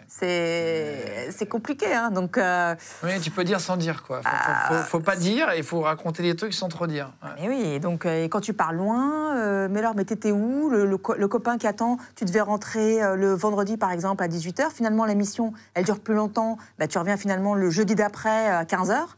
C'est bon, est- Il y, y a des missions. Est-ce que tu peux raconter à une personne vraiment ce que tu vis en dehors de ton boulot? Est-ce que ton mari de l'époque, enfin ton copain de l'époque, que tu veux, tu lui racontes vraiment en détail Moi, je vais te dire un truc honnêtement, Guillaume. À ce jour, il y a des choses que je n'ai jamais racontées à personne. Et pourquoi? Parce que j'ai le sens profond de, de- de l'État et euh, de la sûreté et de la sécurité de, de la nation. Donc jamais, au grand jamais. Et mon fils a découvert ce que je faisais en- quand le livre a été publié. C'est vrai? Ouais, d'ailleurs, il m'a pas parlé pendant un petit moment. Il. Ah oui, dit, maman, tu nous dis fils? 15 ans. Ah, c'est vrai? Ouais. Ah, oui, quand même. euh, tu nous dis que tu es policière, mais c'était pas vraiment la vérité. Euh, et donc, et pourquoi tu nous as menti Tu nous as caché C'est pas bien, maman, de mentir. Ah ouais, ouais, ouais, waouh. Bon. Tu as eu une petite euh, mission d'entraînement rigolote, juste sur une filature, pour expliquer, c'est une anecdote que tu donnes qui est assez rigolote, où on te prend pour une prostituée. L'enfer. C'est-à-dire que non seulement on me prend pour une prostituée, donc c'était à Barbès, Château Rouge. Il y a un gars qu'on doit filocher, et puis en fait, en gros, je comprends que mes collègues m'entraînent un peu pour voir un peu si j'arrive à, à m'adapter et tout ça. Et moi, en fait, j'adore les filatures piétons. C'est un truc. euh, Suivre les mecs à pied? Oh là là, je Ouais. me régale. T'es habillé comment, par exemple, quand tu suis un mec dans la rue comme ça? Après, on va parler d'une très grosse mission avec un très gros terroriste que tu as suivi. Eh ben, euh, on s'habille comment? Ben, Moi, ça, ça dépend des fois. Par exemple, pour cette fois-là, c'était pas nécessaire d'avoir le voile ou euh, donc j'étais tranquille. Vraiment, euh, le mec qui, qui, qui paye pas de mine. Voilà. Moi, ça, la personne qui paye pas de mine, c'est ce qui m'intéresse. J'adore. Être euh, qu'on ne me voit pas, qu'on ne sache pas qui je suis, ça, ça me fait kiffer. Et euh, dans tous les dans tous les domaines. hein. Un Tu devrais jouer au euh, loup-garou, alors c'est complètement le Ah, bah concept du jeu. Ben, tu, me- tu me diras comment ça se joue. Et, euh, et donc, euh, donc, on me lâche euh, à Château Rouge. Je me mets, je me souviens très bien, devant un un Porsche parce que je dois attendre la sortie d'un objectif. Donc je suis là, tranquille. J'ai du mal à mettre mon oreillette. Il faut découvrir l'oreillette, très compliqué à mettre et tout. À l'époque, elles n'étaient pas euh, euh, optimales. Donc euh, j'avais peur de la faire tomber et tout. Enfin, bref. Et là, je suis là en train d'attendre, d'attendre, d'attendre. Et là, je vois, mais j'ai vraiment pas de chance, quoi, parce que c'est un Shibani. C'est un vieux, un vieux qui aurait pu être mon père, qui commence à avancer. Il tourne. Mais c'est le mec que tu suis? Pas du tout. Ah oui, c'est un autre qui te. Pas du tout. Moi, j'attends l'objectif là. Je vois très bien la personne que je suis. J'ai vu sa dit, photo. tiens, Elle attend celle-là sur le trottoir, elle Mais attend oui, quelque chose. Elle mais attend oui, client. mais oui. Sauf que déjà, je sais pas s'il a vu beaucoup de prostituées habillées comme j'ai, parce que moi, c'était Adidas, euh, basket Adidas, euh, voilà, leggings et, euh, et voilà, trois quarts pour cacher mon arme. Il commence à passer une fois. Je dis, ouais, je sais pas, il galère. Et deux fois, trois fois, je me dis, et je dis à mes collègues, je dis, mais dis donc, vous avez vu le gars là Euh, C'est qui ça C'est quoi? Il me dit, bah, écoute, euh, attends de voir et puis tu, tu vas nous le dire. Ok, ok, je regarde, je regarde. Mais quelle horreur Le gars, il va. Dans sa tête, il a eu confirmation tout seul que j'étais une prostituée. Donc, ce qu'il fait, c'est qu'il va chercher des clés. Mais non. Il me fait de loin. Il me fait. J'ai envie de vomir. Parce qu'en plus, avec tout ce que ça incarne, quoi. Moi, c'est comme mon père, quoi. Mon Dieu, mais j'avais envie de, de- de lui, de lui- franchement, de lui cracher à la figure. Et ça, c'était bien, c'était un beau test parce qu'en fait, il faut aussi savoir maîtriser ses nerfs quand tu es en filature. Tu peux pas te permettre d'aller t'engueuler avec quelqu'un. Avec un mec au feu rouge qui te cherche la merde. Ah non, non, il faut savoir vraiment prendre sur soi. Et euh, bon, j'ai pris sur moi, mais franchement, je l'aurais retrouvé, je, je lui aurais mis une baffe.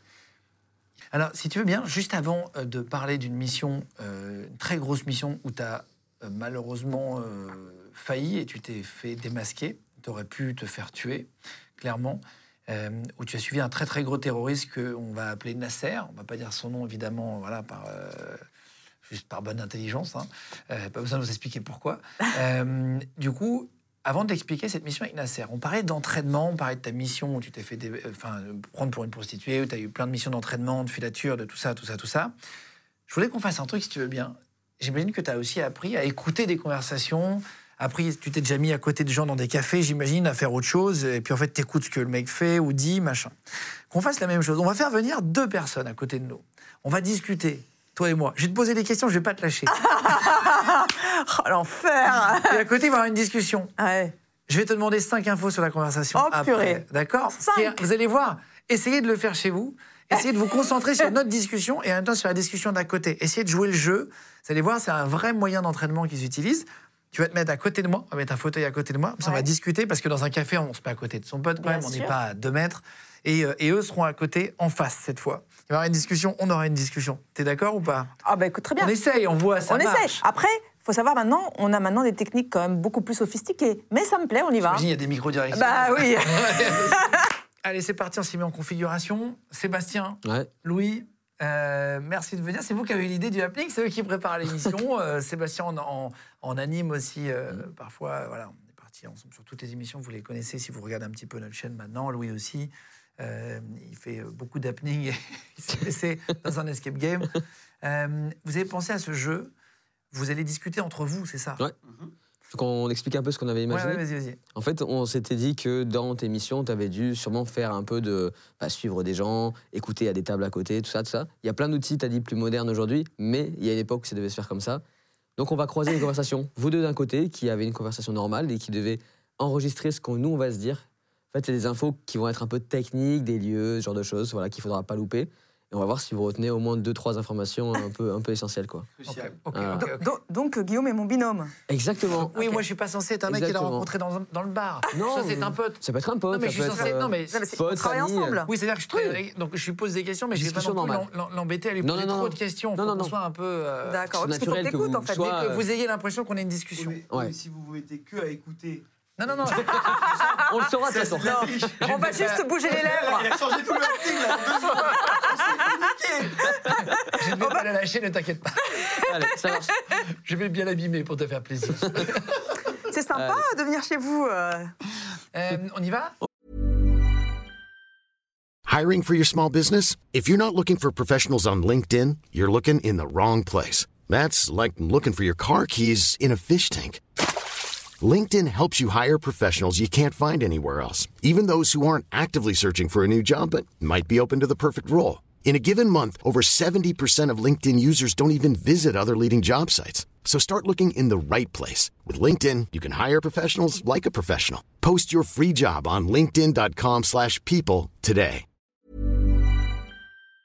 On peut y aller, C'est si parti. vous voulez. Alors, je, je commence. Tu sais quoi Imaginons, Seb, si tu veux bien. Ouais, Seb, j'arrive, ouais. Et tu arrives dans 10 secondes, comme ça, en fait, il y a une discussion. Ouais, a une- Parce que souvent, on n'arrive pas au même moment dans un bar. Parfois, on attend, ou tu suis un mec, il y en a un autre qui arrive, etc. Donc, comme ça, je te parle un petit peu, je te pose des questions. Des questions nulles, mais où il faut que tu réfléchisses. Qu'est-ce que tu as mangé hier soir je m'en souviens plus. Tu t'en souviens plus? Non, parce qu'en plus, je suis une très mauvaise cuisinière, donc je, franchement. euh, Souvent, tu te commandes à bien manger, en gros, Ça c'est ça? euh, mais ça coûte trop cher aussi de se commander à manger. Bah écoute, ça va, ça va. Pas mal de bouchons En fait, le problème de se commander à manger, c'est tu sais pas quel est ton Euh, Euh, franchement, je dirais pas le couscous, comme on disait tout à l'heure.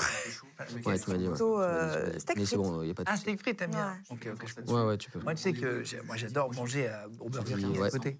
Qui 15 décembre. Ok, ça marche. Ah oui, c'est bien Ouais, Et qu'est-ce que tu prends comme menu?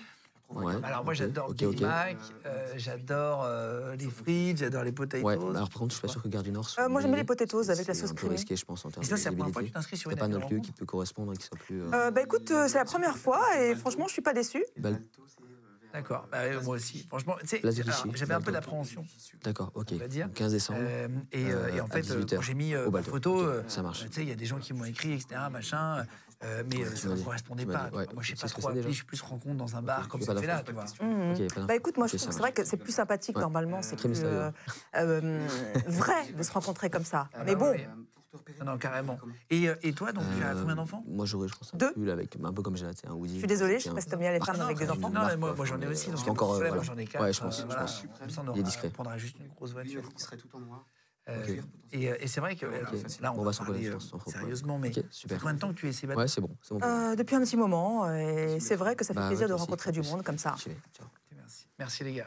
J'ai fait exprès de changer de style de discussion pour vraiment faire marcher le cerveau. Eh, moi je vais te dire un truc, jamais un collègue il me mettrait dans la sauce comme ça. jamais, jamais. hein. Guillaume, c'est truc, il va tenter des, il va tenter des trucs. Il va Ah mais non, mais je veux pas être en binôme avec lui, je vous le dis. Hein, c'est pas- challenge, je vais aller plus loin. Mais en plus, toi, tu Alors. parles pas fort. Bah, je parlais normalement, comme. Ah ouais, euh, non, là, tu chuchotais. Je me suis dit. Non, non, ouais, vous nous avez pas aidé. hein. Ouais, non, tu nous as pas aidé, ouais, Et puis, vous avez fait franchement, une vraie euh, discussion, mais en même temps, dans la vie, C'était j'imagine léger. que ces mecs-là, ils parlent pas très fort non plus. C'est sûr, mais bon. Qu'est-ce Là, que je veux t'as dire entendu que- Alors, jeudi prochain, place Clichy, 18h, un homme en noir, Oh, waouh et avec euh, un petit colis. Ok, bah, t'as presque. Bah, ouais. Putain, Moi, j'ai entendu Balto, Gare du Nord, euh, euh, homme habillé en noir, 18h. J'ai pas entendu la même chose. C'est marrant, t'as entendu Balto, je l'ai entendu aussi, Ah, mais j'ai euh, c'est entendu. Gare du Nord, Gare du Nord, Balto. Et je me suis dit, tiens, qu'est-ce que c'est que Balto? Je connais pas Balto, c'est une marque? Non, non, c'est Non. un café. C'est un café. En fait, on s'est dit, on va pas à la gare du Nord parce que c'est trop risqué. C'est un peu le. Ok, ok. Le Mais c'est bien les deux parce que tu peux entendre différents Ouais, ouais. trucs. et Après, Ouais. tu, Mais j'ai- et en tu fait, au début, vous avez commencé par Gare du Nord. Exactement. On s'est dit, Et non, c'est trop risqué. Et Ouais, et que j'ai entendu risqué, c'est pour ça que tout de suite j'ai dit, bah, et quand vous avez dit place Clichy, c'est pour ça que j'ai retenu place Clichy. Eh, quand même, hein Ah non, non, attends. attends, Ah bah attends, mais c'est un métier. Franchement, pas mal. Je sais pas là. cuisiner, mais euh, Franchement, c'est- très c'est surprenant. hein. c'est gentil. Ah non, non, tu m'as Ah, impressionné. ouais, ouais. En vrai, vous avez, t'as, t'as eu toutes les infos. Exactement. Petit colis. Eh ben, Ah félicitations. comment lui sera habillé? Tu l'as ou pas, lui Non, moi j'ai le- la, la personne qui va arriver. Ok, moi j'ai dit que j'avais un pull un peu comme ça, avec une à capuche, avec ma Ouais. marque suprême ou n'importe quoi, mais quelque chose d'assez visible. C'est la seule info qui manquait. Et jeudi prochain, oui, on avait précisé que c'était le 15 décembre. Mais Ah, c'est la- ça, c'est le 15 seul décembre, détail, quoi. Mais tout le reste, vous l'aviez. Place de Clichy, euh, le Balto à deux, vous l'aviez. Franchement. euh, Bon, allez, c'est bon, maintenant je ah, te franchement, crois. l'interview alors. C'est bon, je, peux- je peux- je rentre chez moi ou je reste Alors du coup, je peux rester On va se remettre. Merci beaucoup, les gars. Avec plaisir. Merci. Allez. Sébastien Louis, voilà, ils écrivent Avec toutes plaisir. ces émissions avec Julie, euh, Mm. euh, qui, est, qui est juste derrière en train de contrôler que tout allait bien aussi. euh, pour Nora, c'est elle qui a préparé l'émission aussi. Merci, euh, Nora. On se remet en configuration normale. Allez. C'est parti. Allez, on s'est remis en configuration normale. Euh, merci d'avoir joué le jeu euh, de, ce, de cet happening. Euh, on essaye de trouver des trucs un peu originaux. Ils ont une super idée. là, Ah non, c'est vraiment bien joué. Moi, j'ai vraiment apprécié. Ouais. Euh, quand, quand tu arrives euh, au, au renseignement et justement euh, au RG et dans cette, euh, dans cette petite équipe, hein, qui, tu disais que c'était pas gros, tu es la première femme, euh, on ne sait pas le nombre et c'est très bien comme ça, mais c'était une petite équipe. Quand tu te mets à, à- à- à suivre un terroriste, ta première mission, c'est ça? Ouais. C'est vraiment, et te mettre sur un coup hyper chaud dès le début. Ben oui, parce qu'en fait, c'est. Y a pas le temps. ça- ouais, puis c'était pas choisi, quoi. La personne commence, dans notre jargon, on dit ça commence à bouger. Et ça, quand ça commence à bouger, ça veut dire qu'il faut y aller. Sinon, il va se faire euh, sauter, en gros. Euh, bah, disons que ça, ça s'accélère, quoi. Et, euh, et donc, on est parti. Donc, on m'a appelé, c'était un vendredi soir. On m'a dit, bah, écoute, tu te prépares le week-end. Lundi matin, on vient te chercher et on s'en va. Et je savais pas où on allait. Ils m'ont dit, tu verras. Et voilà, donc j'ai préparé ma valise. Et c'est là où j'ai dû préparer en fait, mes, ma djellaba, mon voile, parce que je me suis dit, ça se trouve, je vais en avoir besoin, donc il faut que je- il faut que j'en ai. Et comme j'étais la première fille, personne n'avait auparavant Ah laissé ouais. d'équipement ou testé Ah, des ouais, trucs. ouais. Ou même pour te passer un peu le- des conseils, quoi. Bah ouais, donc. euh, Tu stressais la veille? Ouais, bien sûr que je stressais. Je stressais à, à différents titres. Euh, Je stressais parce que bon, j'avais peur pour ma sécurité. J'avais aussi peur de faire, euh, comment dire, rater la, la mission, fatalement. Puisque Même si bon, tu as une un- arme, tu peux te défendre quand même. C'est sûr que je peux, euh, je peux me défendre, mais là, le problème, c'est que là, c'est du long terme. Donc si déjà, en deux semaines de filature, tu sors ton arme, tu es en panique, tu sais pas gérer et tout, tu plombes un travail que les collègues ont déjà... euh, Ouais, euh, voilà. mis des mois à mettre euh, en Ah place. non, c'est pas possible, c'est euh, pas sérieux du tout. Donc j'ai eu une grosse pression. On te dit pas que c'est un très gros terroriste, on ne sait pas qui c'est jusqu'à jusqu'au matin. jusqu'au matin. Donc c'est un très gros terroriste qu'on appellera Nasser, que tu appelles Nasser dans, dans le livre, hein, donc c'est un pseudo évidemment, euh, qui est très connu, etc. Machin, que tu connaissais des médias avant déjà ou pas du tout? Pas du tout. Il n'était pas connu à l'époque? Non. Euh, tu te mets à le suivre le matin, ils te disent euh, c'est un tel. Com- comment ça se passe un briefing? Eh ben en fait, donc on arrive, on se pose, et là en fait, le commandant qui s'occupe de notre service nous sort euh, tout un dossier sur le gars. Et là, on voit donc le, visage, le visage de ses acolytes, les lieux de rencontre supposés. Et à partir de là, on élabore des stratégies pour pouvoir avoir le plus de renseignements possible, euh, pour faire en fait une sorte de cartographie. Comme dans les films euh, NCIS, tout ça, on les voit là, avec les, photos accrochées. Nous, il nous manquait plein de photos, donc euh, il fallait absolument avoir les contacts. Quoi. Ok. Et là, ta mission, c'était quoi? C'était de le suivre? De- Il y avait un truc en particulier? Oui, il fallait le suivre. Et en fait, euh, c'est euh, en jouant la carte de la femme, ils ont bien joué. C'est-à-dire qu'en fait, ils ne se rendent pas compte. En fait, il n'était pas aguerri à ça. C'était la première fois. Je pense qu'eux-mêmes ne savaient pas que ça pouvait exister. Et donc, du coup, euh, j'étais beaucoup, beaucoup sollicitée, euh, puisqu'il fallait être derrière son dos un long moment, 18 mois, quoi. Putain. Et tu le suis pendant 18 mois? Ouais. Là, tu rentres plus chez toi, si, quand même. Ah, très rarement. C'est vrai? Très rarement. Et quand je rentre, je suis épuisée. Euh, en fait, je rentre pour payer mes factures. Euh, mon chat, c'est mon frère qui s'en occupe. Euh, j'ai plus d'amis. J'en suis à un point où maintenant, avec du recul, je me suis rendu compte que toute cette période-là, je ne sais pas quel film est sorti, quelle musique euh, passait, euh, T'es dans un monde parallèle. monde parallèle, je sais, je sais rien. Je ne sais que lui. Que Oh, lui. waouh. Ça doit il a te parlé. sortir, il doit te sortir par les yeux au bout Je sais pas, parce que, en fait, on est intrigué. On est tellement dans, l'histoire, on veut savoir qui il est, ce qu'il fait, qui il connaît, qui, quelles sont ses intentions. Euh, en fait, non, en fait, tout ce qu'on veut, c'est être en capacité de l'arrêter au bon moment. Et ça, c'est très compliqué. Comment savoir quel est le bon moment? Et c'est pour ça que je, je vraiment chapeau bas pour les services de renseignement euh, en général et en France en particulier. Ils font de l'excellent boulot. Et c'est vraiment un boulot qui, qui n'est pas simple du tout, quoi, parce qu'il faut rentrer. Il y, a, il y a beaucoup de psychologie. euh, il y a aussi une connaissance que sur des, des- des thèmes comme ça. Il faut aussi bien connaître la culture, bien connaître la religion, bien connaître les mouvances. Il y en a tellement aujourd'hui, c'est surréaliste. Tu ne dors plus chez toi pendant Ah euh, oui, toute cette période-là C'est pas chez toi Enfin, c'est Ah pas à côté Non, non. Donc tu ne dors plus chez toi Non, je dors plus chez T'es moi. avec d'autres personnes Une autre équipe? Une autre équipe. Et, euh, et en fait, selon comment on va s'organiser, eh ben on sait que voilà, tel moment on va faire notre sport, tel moment on va faire nos filatures, tel moment on, on va se reposer. Mais généralement, tu te reposes peu parce qu'en fait, tu es tenu par l'excitation et le stress. Pendant 18 mois? 18 mois. Waouh C'est que vraiment, le mec était très dangereux? Ah oui, il était très dangereux, il était euh, euh, donc déterminé. Et en plus, comme je l'explique dans le livre, il venait juste de récupérer des gens qui revenaient du Pakistan, qui, étaient partis spécialement s'entraîner pour venir, euh, comment dire, le rallier dans son groupe. Et, euh, donc, du coup, euh, on sentait que c'était très, très proche. Quoi. Et avoir cette pression-là aussi, c'est- vraiment très difficile à gérer. Quoi. Vraiment. hein. C'est, il faut prendre sur soi, il faut, comment dire, profiter des moments où on peut se détendre un peu avec les collègues. On y arrive, mais c'est un peu dur. Et surtout, tes collègues deviennent une famille.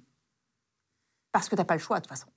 Même T'as avec celui... à euh, bien avec les gars et quitter. Hein. ah, mais là, c'est clair et net. C'est-à-dire que même si on a des, divergences d'opinion, tout ce que tu veux, là, on est une famille, un groupe. On doit être euh, à la vie et à la mort, hein, parce qu'on doit être en capacité de pouvoir euh, réagir pour sauver le collègue. Tu le suis jusqu'à où, le terroriste? C'est-à-dire, tu arrives à être physiquement, à un moment donné, tu es collé à lui, genre tu fais la queue derrière lui, ça va jusqu'à où? Ah, mais je, en fait, euh, bah, son ombre.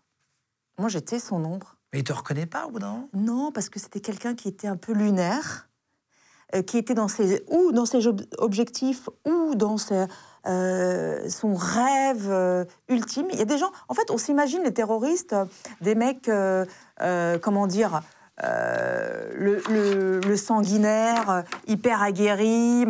Parfois, on en, on en a qui sont complètement lunaires, quoi. Ils sont dans leur truc, il a un projet, il est dedans. Et le truc, c'est que nous, on s'est fait euh, toper parce que ce sont les gens qui sont revenus du Pakistan euh, qui nous ont captés, en fait. Ça aurait été lui, je pense qu'on aurait pu encore le filocher un petit moment. Des mecs de sa filière qui l'a fait revenir. Les, voilà, les mecs, les jeunes qu'il a ramenés, qui étaient hyper aguerris, qui, étaient déjà, qui avaient fait déjà une petite expérience dans la délinquance, mais coup classique, quoi. Délinquance, braquage, tout ça. Donc, ils savent déjà comment ça se passe, la police. Et quand ils sont partis faire leur stage et qu'ils sont revenus, euh, c'est bon, ils étaient hyper Leur chauds. stage, c'est les centres d'entraînement, quoi. Exactement, les centres Ça, c'est en 2002 Oui. Ça, c'est vraiment. euh, Ouais, euh, ok. Et, et, euh, et résultat, comment, comment tu te fais toper par euh, le terroriste et Est-ce qu'il te menace? Qu'est-ce qui se passe? Ah, mais ça aussi, c'est un, c'est un truc surréaliste, c'est-à-dire qu'au bout de 18 mois, 18 mois, quand même. 18 mois, le, Un an et demi de ta vie. ouais, le gars, eh ben, qui décide d'aller voir? Moi. Alors qu'en fait, il y avait d'autres collègues. Il aurait pu, il les avait tous identifiés. Il avait identifié les véhicules et tout ça. Le gars, il me choisit moi. Donc déjà, c'est euh, lourd à porter. C'était toute euh, seule à ce moment-là? ben, le problème, c'est quand rien ne va. À des moments pareils, euh, on a l'impression que euh, rien ne va, puisque c'est au moment où mes collègues partent je ne sais où, donc du coup, ils, sont, ils ne savent plus où je suis. Et les techniques, on appelle les techs, c'est-à-dire tous les, les, les- les- les- les éléments qui peuvent nous servir à, à savoir où tu es, où, t'es- où tu n'es pas, c'était pas comme aujourd'hui. Donc quand tu es perdu, tu es perdu. Voilà. Et moi, je le vois arriver, je me dis, mais attends, il faut vite que j'enlève mon oreillette, que j'enlève Ah mon oui. induction, parce que le gars, il va tout de suite savoir qui je suis. T'avais pas de AirTag, enfin des, des puces GPS à Bah, l'époque. euh, c'est- ah, rien du tout, rien du tout. euh. faut savoir, faut, faut remettre dans le contexte. On avait quand même des, des téléphones, les A300, euh, je sais pas quoi là, hein, c'est euh, où tu jouais avec le serpent. Oui, les Nokia t'appelais, quoi. 3210. Voilà, c'est ça. Les, voilà, exactement. Les- Nokia les, les briques, 3210. les briques, Bricos. J'ai un appart avec ça, c'est connu. Tu le faisais tomber 20 fois par terre, c'est le seul qui cassait. Magnifique. Pas, pas le téléphone, incroyable. Magnifique. La batterie duré un mois. Magnifique. Donc la techno n'était pas la même. Il voilà. arrive vers toi. Il arrive, j'enlève mon, euh, mon oreillette, l'induction. C'est quoi l'induction? L'induction, en fait, c'est tout ce qui. Parce que là aussi, c'était carrément des fils qu'on avait, qui, qui étaient collés à la radio. faut se remettre dans le contexte. Moi, j'avais quand même, sous euh, ma djellaba, mon arme, ma radio, l'induction. Enfin, je veux dire, euh, c'est un vrai chameau, quoi. Ouais. C'est, euh, c'est- voilà, pour... Et on s'est pas fait avoir pendant 18 mois, comme c'est quand même euh, une prouesse, hein, une prouesse. Euh, Je viens de voir, il, est tout seul? Comme quoi on est efficace, hein, je, tiens à le dire quand même. hein. Et euh, Ouais, Pour suivre quelqu'un pendant 18 mois sans qu'il te voit, c'est Ouais, que. Et donc il arrive, ben non, il arrive avec les deux qui sont venus. C'est deux convertis, c'est ça. Et donc euh, ils arrivent, on est, euh, et moi je suis là, j'enlève tout, et je me, je, me dis, je me fais vite fait une petite prière. Je me dis, vrai? Ah bah oui, ben je me dis bon, bah, de toute façon, le mec il a, il a déjà du sang sur les mains. Ah, tu sais qu'il est déjà, il a déjà tué des gens? Il a, voilà. Et en tout cas, du moins, il a participé à des attentats. Donc, du coup, tu te dis, bon, bah, il va pas, qu'est-ce qu'il va faire? Il n'a rien à faire de moi, ça, une de plus. euh. Et donc, je fais une petite prière, vite fait. Et c'est marrant parce que quand euh, tu côtoies comme ça la mort, moi, la seule chose à laquelle j'ai pensé, ce qui est surréaliste, c'est j'ai pas eu d'enfant. Je comprends pas, j'avais jamais envie d'avoir d'enfant, j'en avais jamais parlé. Et à ce moment-là, je me dis, bon sang, je vais Je vais mourir. rien laisser. Ouais, je vais mourir, j'ai pas eu d'enfant.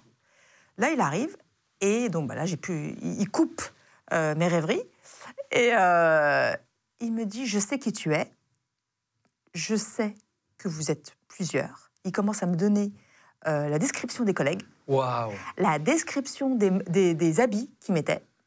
Et donc, c'était vraiment qui savait. Ah, mais c'est un truc de malade. Il me donne le numéro des plaques. Ah, je me dis, mais c'est bon, on est mort depuis combien de temps? Putain. Je commence même à avoir peur, parce que je me suis dit, ça se trouve, ils savent vraiment où on vit. Et c'est hyper dangereux, parce que s'ils connaissent nos plaques, ça veut dire qu'ils auraient pu nous suivre. Et euh, donc, moi, face à un aveu comme ça, je vais pas lui dire, bah non, euh, pars, euh, c'est pas vrai. hein. Donc, j'ai essayé un petit Je peu. ne hein. parle pas français. Mais euh, oui, oui. oui, monsieur, pourquoi vous, parles quelle langue pourquoi vous m'importunez euh Et, ah, tu, Donc, tu dis rien? Au début, je dis rien, je dis, moi, faut vous calmer, vous faites erreur sur la personne. Il me dit non. Et puis là, sur un truc incroyable, le gars, il me parle comme si c'était mon grand-oncle ou mon grand-père. Ou... Les gens de podcast. Il commence à me prendre par le- l'épaule. Il me dit, tu sais, tu as beaucoup d'énergie. Tu es une fille très, très courageuse. Mais tu te trompes de camp. Toi, tu sers la France, mais dis-toi bien que la France, elle sera jamais reconnaissante. Tu feras jamais partie des leurs. En revanche, tu fais partie d'une Oumma, et la Oumma, c'est nous. Et tu regretteras un jour ou l'autre. Donc, là, c'est une occasion. C'est pas un hasard si on s'est croisés. Il faut que tu viennes avec nous. Ah, Il essaie de te recruter. Ah, c'était incroyable, incroyable, mais vraiment quoi. Et on s'imagine les recrutements. Tant qu'on l'a pas vécu, on peut pas savoir réellement comment ça se passe. Mais bon, si tu l'avais dit, ah d'accord, je te suis. Euh, bah, disons qu'en fait, euh, même pour faire semblant, j'aurais pas pu. Ça Ah, va. C'était ouais. trop risqué là. C'est trop suivre. risqué. Est-ce que mon service aurait suivi? Est-ce qu'il aurait pas fait un semblant de te recruter pour te mettre. une- Euh, Voilà, sachant que moi, j'aurais pu peut-être faire semblant, essayer de le suivre et prendre des informations. Mais comme c'était pas prévu et que moi je suis pas, C'est pas le plan. euh, voilà, c'est pas le plan. On va pas s'improviser des plans. euh, déjà que là, c'était quand même une grosse surprise. J'allais pas en rajouter, j'allais pas prendre plus de responsabilités que ça. Et surtout, je voulais m'en dépêtrer. Parce que moi, je me- parce que pendant ce temps-là, ce que j'ai oublié de vous dire, c'est que euh, lui, il me parle comme ça, donc avec un air euh, très euh, Paternaliste. paternaliste et tout ça. Et les deux à côté, ils commencent à réciter des sourates du Coran. Sauf que quand ils récitent les sourates du Coran, euh, généralement, pour ces, ces gens qui sont complètement. comment dire C'est une plaie pour l'islam. Parce que eux, ils utilisent les sourates du Coran, du Coran pour tuer, pour. voilà. Eh ben, en fait, le, le- le message qui était derrière cette récitation, c'était que tu vas y passer. Donc ça veut dire que j'ai commencé à trembler. J'ai commencé à trembler, j'étais pas bien du tout. Ah, tu t'es dit, ils vont me tuer sur les Ah côtés, bah oui. machin, ouais. Je dis, mais en fait, c'est un peu euh, good cop, bad cop, mais en, en version terreau, quoi. Et euh, Ah oui, lui, il est. Tu vois, lui, il est gentil, il me, il me caresse, mais les autres, ils vont me zigouiller. Tu étais toute seule à ce moment-là dans la rue? Ouais, ouais, Dans un quartier? Ouais. Ok. En province, il faisait chaud, c'était l'été. J'oublierai jamais, j'ai failli mourir. Franchement, j'ai failli mourir. Et là, bénédiction, à ce moment-là, c'est la première fois que je, je- je surkiffe de voir un bus. Il y a un bus qui arrive et qui s'arrête juste là où je suis. Et là, je dis, je, je pars poliment, Tu vas voir, monsieur Monsieur ça aurait pu, mais j'ai dit, il faut arrêter de parler comme ça. Euh, T'arriveras jamais à me... Ah, tu lui dis ça? Ah bah oui. Ah, tu vas frontal quand même. Ah bah quand même. Ils sont armés les autres, tu sais pas Je sais pas s'ils sont armés. Ouais, tu peux pas voir. Ah, mais euh, j'ai dit, bah, écoute, faut, faut arrêter, c'est une perte de temps avec moi. Euh, et tu perds ton temps, toi et tes gars. Le bus arrive, je pars, mais c'est peut-être en une fraction de Ils seconde. te laissent partir. Il me laisse partir, mais il me regarde avec euh, genre. À bientôt. Ouais, genre on va se revoir. Là, je rentre, les portes se ferment. Franchement, j'ai eu peut-être un litre d'eau qui est sorti au même moment. J'ai jamais vécu ça, vraiment, c'est la peur. Ouais, qui sait vraiment ton corps à relâcher là.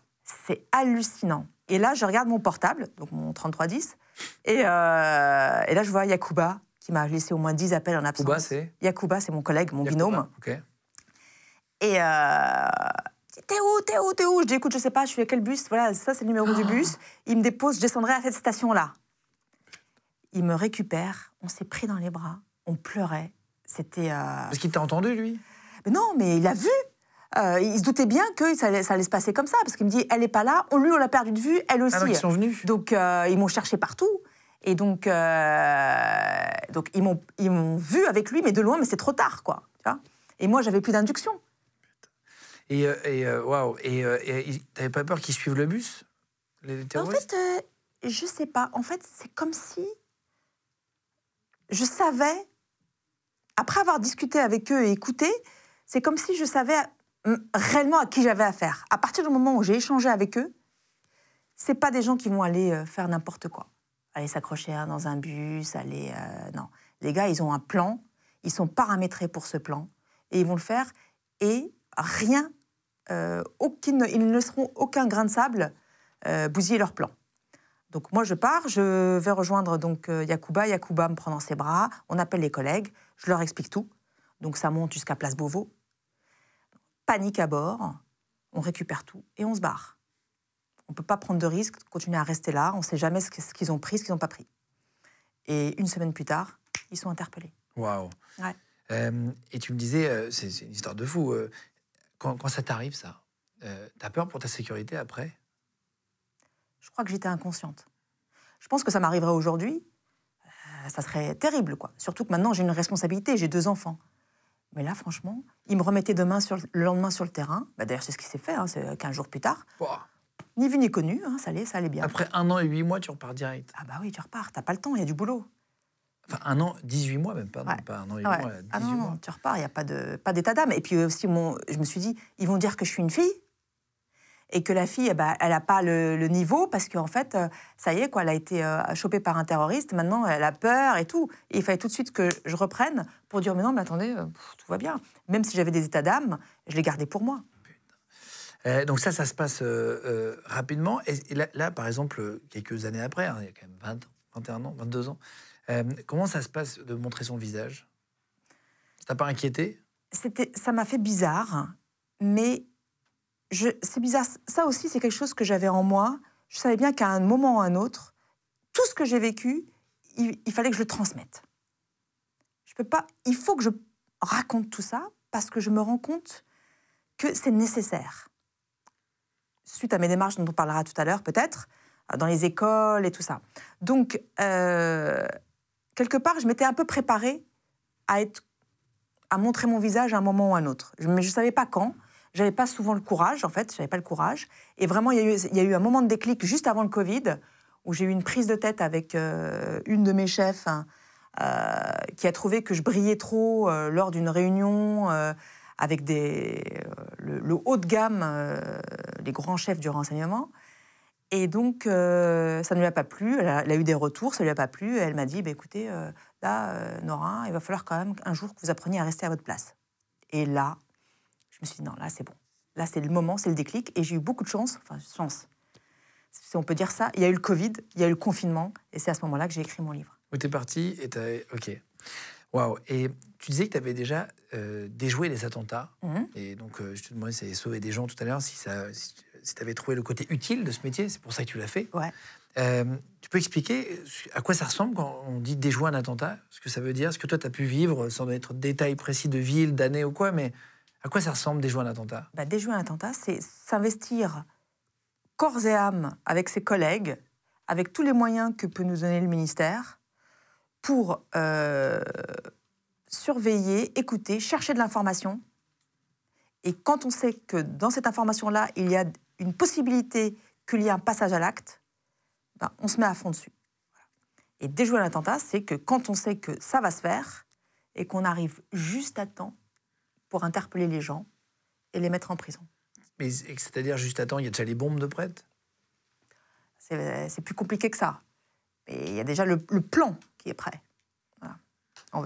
C'est beaucoup plus complexe. Ou tu as des mecs déjà armés, prêts à. Oui, voilà, voilà, des mecs déjà armés, euh, déjà euh, des points qui sont évoqués, sur lesquels on va peut-être euh, des, des points où on pourrait commettre l'attentat.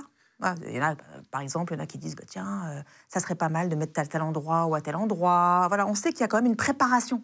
C'est toute cette préparation-là. Et si on arrive à avoir du bon renseignement, dès la préparation, on est sur leur côte et on arrive à, à faire cesser l'infraction avant que on- le passage à l'acte. Tu étais en 2015 Non, non, j'étais pas en 2015, mais c'est ce qui m'a donné envie d'y retourner. T'es parti et t'es revenu? Oui, parce qu'en fait, ce qui s'est passé, c'est que pendant moi, de, euh, suite à toute cette carrière complètement folle Et fatigante et fatigante, je Excitante dit, et fatigante exactement, je me suis dit, il y a une chose que je veux pas louper, c'est avoir des enfants. Voilà. Pas Pour- passer à côté de ta vie. Ah non, si non, non, non. Et, euh, et je le regrette pas. Donc j'ai eu mes deux enfants. Heureusement. non, mais je pourrais dire oui, ça m'a freiné ma carrière et tout. À un moment, on est au firmament de notre carrière et euh, tu dis bon, je vais quand même mettre ça de côté pour avoir un enfant. Parfois, on, on se pose la question. Oh, mais c'est le meilleur truc de ta vie. Bah oui. Bah. Oh, c'est mes enfants. Moi, c'est ce que j'ai réussi. c'est pas Nasser. Non, c'est pas Nasser du tout. et, euh, qui t'a apporté le plus de bonheur. non, non, non, non, non, non. Il m'a apporté beaucoup de fil à, à retordre, mais, euh, mais pas de bonheur. Et, euh, et comment dire Donc, je me suis mise en off. Je me suis mise. euh, quand j'étais au 36 quai des Orfèvres et j'étais à la documentation criminelle pour pouvoir élever mes enfants. Sur un truc plus Bah, safe. voilà. Et là, il y a le Bataclan qui arrive, cette horreur. Et euh, il y avait déjà eu Charlie Hebdo. Et donc, je me suis dit, non, mais de toute façon, je pense qu'il va falloir que j'y retourne. Une fois de plus, penser qu'on va être utile et qu'on va Bah, apporter sa pierre à, à l'édifice. Et c'est comme ça que je suis retournée au renseignement. Et là, je suis devenue analyste spécialisée sur les questions de euh, terrorisme euh, islamiste. Donc t'es pas parti sur le terrain? Non, non, je suis pas partie sur le terrain parce que, une fois de plus, le choix, c'est les enfants avant tout. Par contre, T'apportes ta pierre à l'édifice. mon expérience, elle a été, euh, voilà, c'est reconnue et j'ai acquis une légitimité suite à mes cinq ans passés euh, en tant qu'analyste. euh, qui, me, qui me fait plaisir parce que je sais maintenant exactement, j'ai vu tous les pendants, j'ai vu les filatures, les surveillances, je les ai côtoyés. On est, je suis une des rares, je pense, à avoir vu, à discuter avec un terroriste avant qu'il soit interpellé. hein. Euh, euh, j'ai vu les enquêtes judiciaires, les interpellations. Il manquait l'analyste. Donc euh, voilà, je pense que là, pour le coup, je suis OP.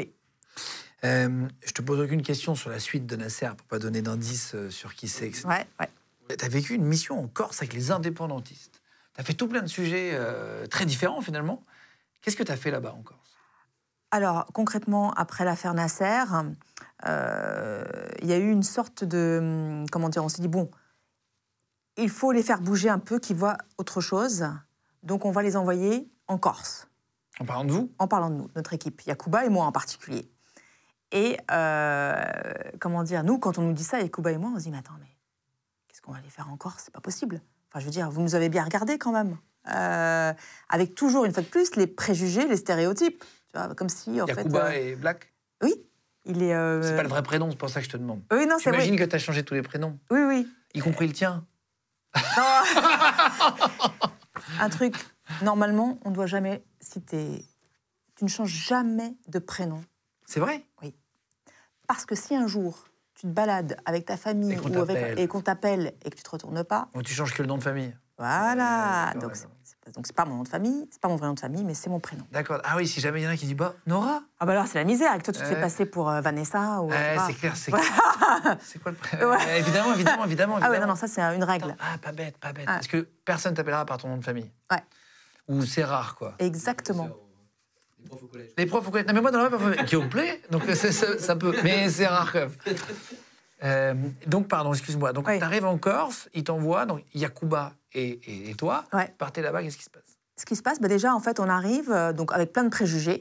On se dit que de toute façon, euh, ça, va, ça va mal se passer, on ne saura pas nous employer parce qu'on ne pourra pas aller euh, faire les caméléons en Corse.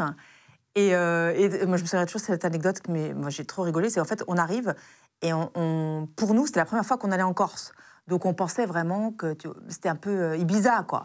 Avec un truc genre euh, bienvenue, euh, voilà. Et donc, en fait, on arrive, on sort de l'aéroport, on, on roule un petit peu, les collègues donc Corse nous, nous récupèrent. Et là, le premier truc qu'on voit, c'est Arabifora. On se regarde avec euh, Yakuba, on se dit Est-ce qu'on peut avoir la traduction, s'il vous plaît?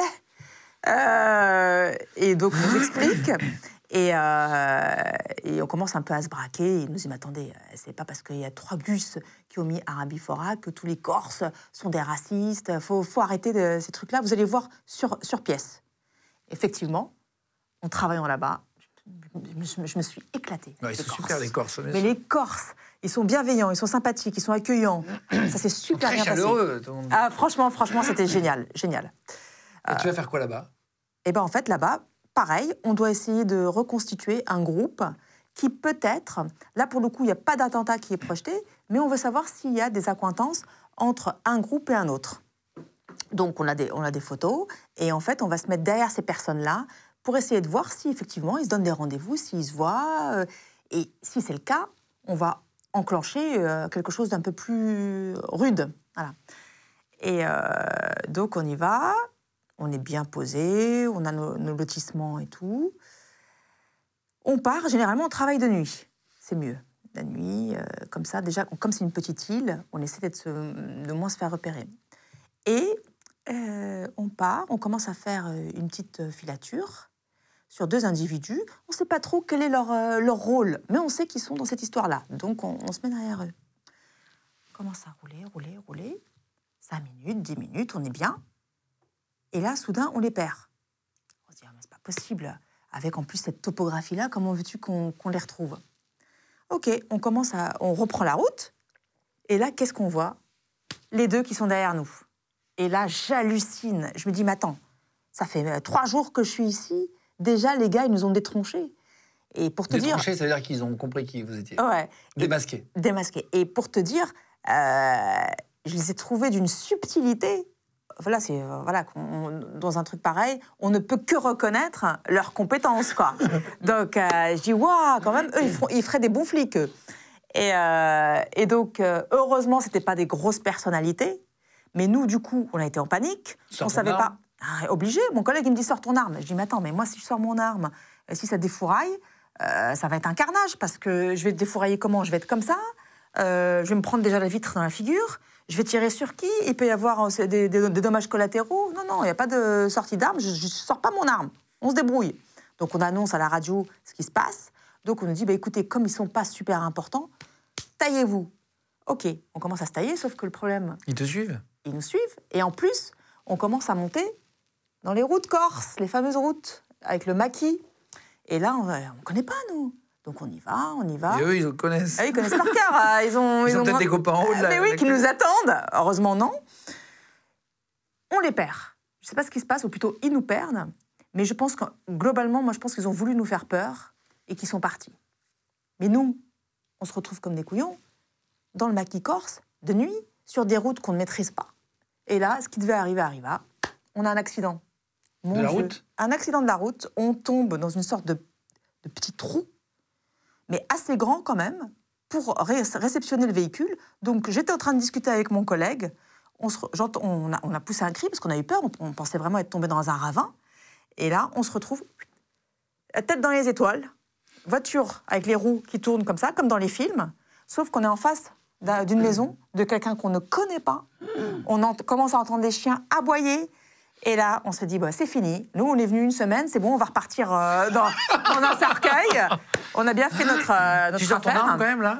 Ah oui, obligé. Là, par contre, euh, là, je peux pas. Là, même, même pour les chiens. ah, non, là, c'est un, un molosse. Tirer en l'air, déjà, ça les. ah oui, qu'un un molosse me, me saute dessus, c'est pas, pas possible, quoi. D'accord. J'ai réussi à esquiver euh, Nasser, je vais pas finir sous les crocs d'un Rottweiler. Ouais.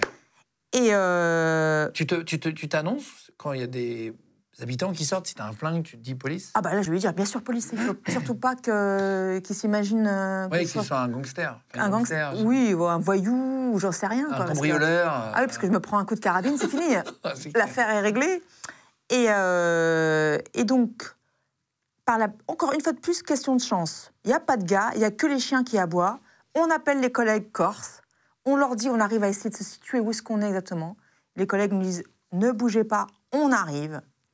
Ils viennent, on a attendu une demi-heure, en transpiration, faut le dire quand même, à s'imaginer comment on va faire, comment on va expliquer à la hiérarchie ce qui nous est arrivé. ce qui nous est arrivé. Est-ce que le véhicule va fonctionner quand on va reprendre la route ou si ça va être la galère? Chance inouïe, on arrive à remonter le véhicule et à repartir ni vu ni connu. Il y avait peut-être quelques petites égratignures, mais rien de rien n'a été saccagé. Bon après, nous on est très honnêtes. Quand on est rentré, on a raconté cette histoire aux collègues. On a dû payer un coup le lendemain parce que quand même c'était. euh, ouais, voilà. et l'affaire s'est réglée comme ça et il n'y a pas eu de suite. Mais pour te dire que euh, ce métier, en fait, c'est tout ce que j'adore dans ce métier, c'est que tu ne peux jamais savoir ce qui va t'arriver dans la journée. Et ça, c'est exceptionnel. Tu n'as Ouais, pas c'est d'autre sûr. métier comme ça. Et, euh, et donc, c'est vrai, il est vrai que euh, ça a été une expérience euh, quand même assez belle. J'en- garde que des bons souvenirs. D'ailleurs, c'est là où j'ai rencontré euh, mon futur mari. En Corse? Ouais. Ah, c'est vrai, c'était lui dans la voiture? Non. non, non, non, non. Lui, lui, il s'occupait des techs. Des, de... des techs. C'est lui qui s'occupait à mettre des Ah, balises. Ouais, euh, D'accord, d'accord, d'accord. euh, voilà. Donc, euh, j'en garde un souvenir ému. D'accord, d'accord, ah, c'est marrant. Ouais. Euh, en 2005, pour donner une dernière anecdote, hein, pour comprendre un peu ce que tu as vécu, euh, en 2005, on a pris exprès des histoires un peu anciennes, on ne peut pas trop localiser aujourd'hui. Euh, Il y a l'affaire Ilan Halimi, euh, sur fond de, de, je crois, de rançon. Ils voulaient des rançons au départ. Ils vont torturer un, Ilan Halimi qui, est- juif, hein, qui est enlevé, qui est torturé et qui décède, je, crois, sur place là-bas. Toi, tu as suivi cette histoire et tu y étais? Ah, bah, tu vois, quand tu m'en parles, j'en ai encore des frissons. C'est une plaie béante. Il y a Euh, 20 ans quasiment déjà. Et c'était comme si c'était hier, en fait, encore dans ma tête. En fait, euh, moi, je quitte euh, la Source parce qu'en fait, je suis très frustrée euh, de ne pas avoir interpellé Nasser. Ok. Voilà, donc ça, c'est un truc. Je veux dire, j'ai fait le taf et en fait, je sens que je ne suis pas faite euh, pour juste chercher du renseignement. Je veux aller interpeller et sentir la personne et euh, l'arrêter, quoi. C'est quelque chose de C'est l'aboutissement. l'aboutissement voilà, de 18 mois, quoi. Que quelqu'un d'autre le fasse à ma place, même s'il est beaucoup plus euh, formé pour ça, parce que c'est des services spécialisés aussi. Ça laisse un goût amer. Donc je décide de quitter et euh, je prends, voilà, je prends le, le- le pari, le défi euh, de partir au 36 quai des Orfèvres. Comme en plus ça faisait sens, parce que j'ai commencé à garder les portes en face du 36, que je puisse intégrer et faire partie du 36, 36, pour moi, c'était un truc euh, voilà, mythique. Et euh, je prends mon CV et je vais toquer à la porte du 36. Et euh, bah, figure-toi qu'en fait, j'ai été prise, quoi. Et j'ai halluciné, quoi, parce que j'ai été prise très rapidement, parce que justement, ils cherchaient mon profil. Donc ça, c'est vraiment, c'était... Juste avant l'affaire Ilan, à Juste avant, voilà, juste avant l'affaire Ilan Halimi. Donc je me dis là, c'est cool, je vais pouvoir euh, mettre en, en avant mon bloc OPJ. Le bloc OPJ, c'est quand on apprend à rédiger des PV et faire de la procédure. OPJ, officier de police judiciaire. Je venais juste de l'avoir, de réussir. Dit, bah, je vais pouvoir maintenant rédiger des PV, euh, mettre des personnes, interpeller des personnes et tout, c'est top, quoi. J'arrive, je me dis, bah voilà, je suis calée sur l'islam, sur l'islam radical, euh, sur les terroristes, c'est bon, je suis, je suis prête. Et en fait, le destin fait que la première mission que je vais effectuer, ça va se retrouver au cœur d'une famille juive. Et je ne m'étais pas du tout préparée. Euh, ce qui est intéressant, c'est que je n'ai pas eu d'appréhension. Parce qu'en fait, moi, j'ai grandi avec des juifs. Mais il y en avait d'autres qui avaient des appréhensions pour moi, parce que c'était surréaliste.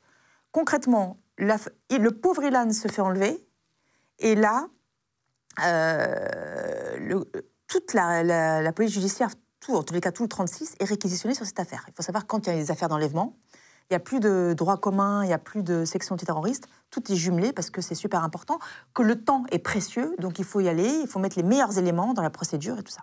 Moi, je venais juste d'avoir mon bloc OPJ, donc je ne savais pas rédiger. La, la brigade criminelle, c'est d'une exigence incroyable concernant l'écriture. Je ne me voyais pas rester là euh, à faire des enquêtes de voisinage et tout. Je, je, je voulais m'investir plus.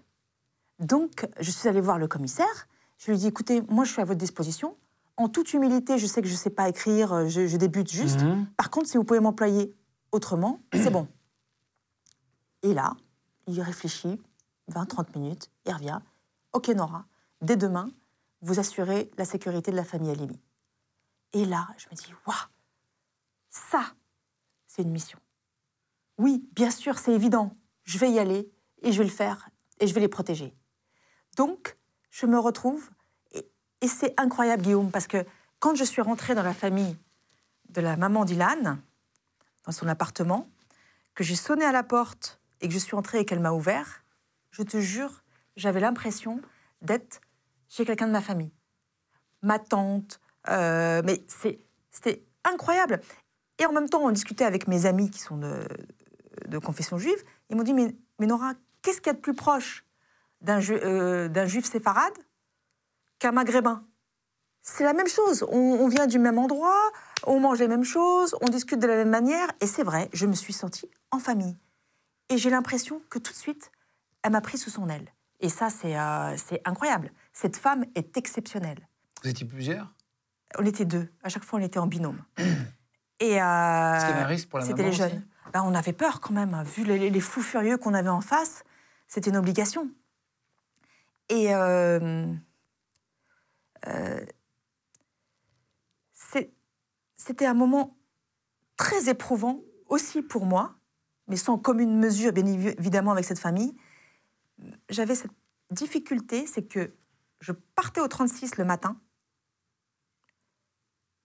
Je- on allait, il y avait un chrono. Un chrono, ça veut dire c'est vraiment tout, tout le déroulé des événements, avec les photographies. Je partais pour me mettre au courant de ce qui se passait, et je voyais le pauvre Ilan ligoté, avec le scotch sur le visage. C'est quelque chose d'horrible. Parce qu'ils envoyaient des photos tous les jours, c'est ça? Voilà. Avec un journal? Voilà, pour demander les rançons. Et pour montrer qu'il était encore en vie. voilà. C'est ça Voilà, Il y a exactement. le journal du jour à côté pour Exactement, montrer, exactement. voilà. Ça a duré combien de temps? Le- le- 20 jours. 20 jours. 20 jours. D'une souffrance, mais paix à son âme, je pense à lui, mais très régulièrement. C'est c'est l'enfer. C'est l'enfer.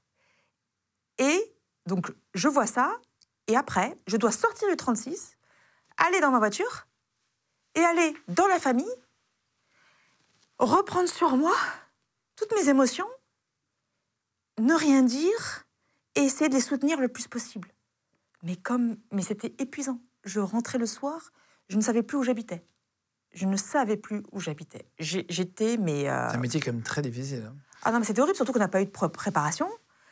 Et euh, qu'il faut aller, et puis il faut y aller avec ce que tu as acquis toi. Alors moi, j'ai eu de la chance, c'est que déjà, j'ai commencé une psychanalyse à 20 ans. Donc j'ai un support. Euh, que euh, j'ai, on va dire, une sorte de bienveillance euh, naturelle, parce que j'ai eu, eu beaucoup de souffrance aussi dans mon enfance. Donc j'arrive quand même à parler, à essayer de... Je discute avec ses sœurs, mais Tu étais chez eux physiquement? J'étais chez eux. pas dans une voiture devant? Non, Donc tu entendais tout euh, j'entendais beaucoup de choses. Euh, mais j'essaye de, de garder que les moments exceptionnels que j'ai pu vivre. Et j'ai vécu des moments exceptionnels. Et c'est pour ça que là, actuellement, tout ce qui se passe, ça me rend dingue. sur l'antisémitisme? Ah oui, ça me, ça me rend dingue. J'en suis malade, hein. J'en suis malade. Je ne peux pas comprendre ce qui nous arrive là. Et cette instru- instrumentalisation euh, des, des musulmans et des juifs de France. On est frères, bon sang.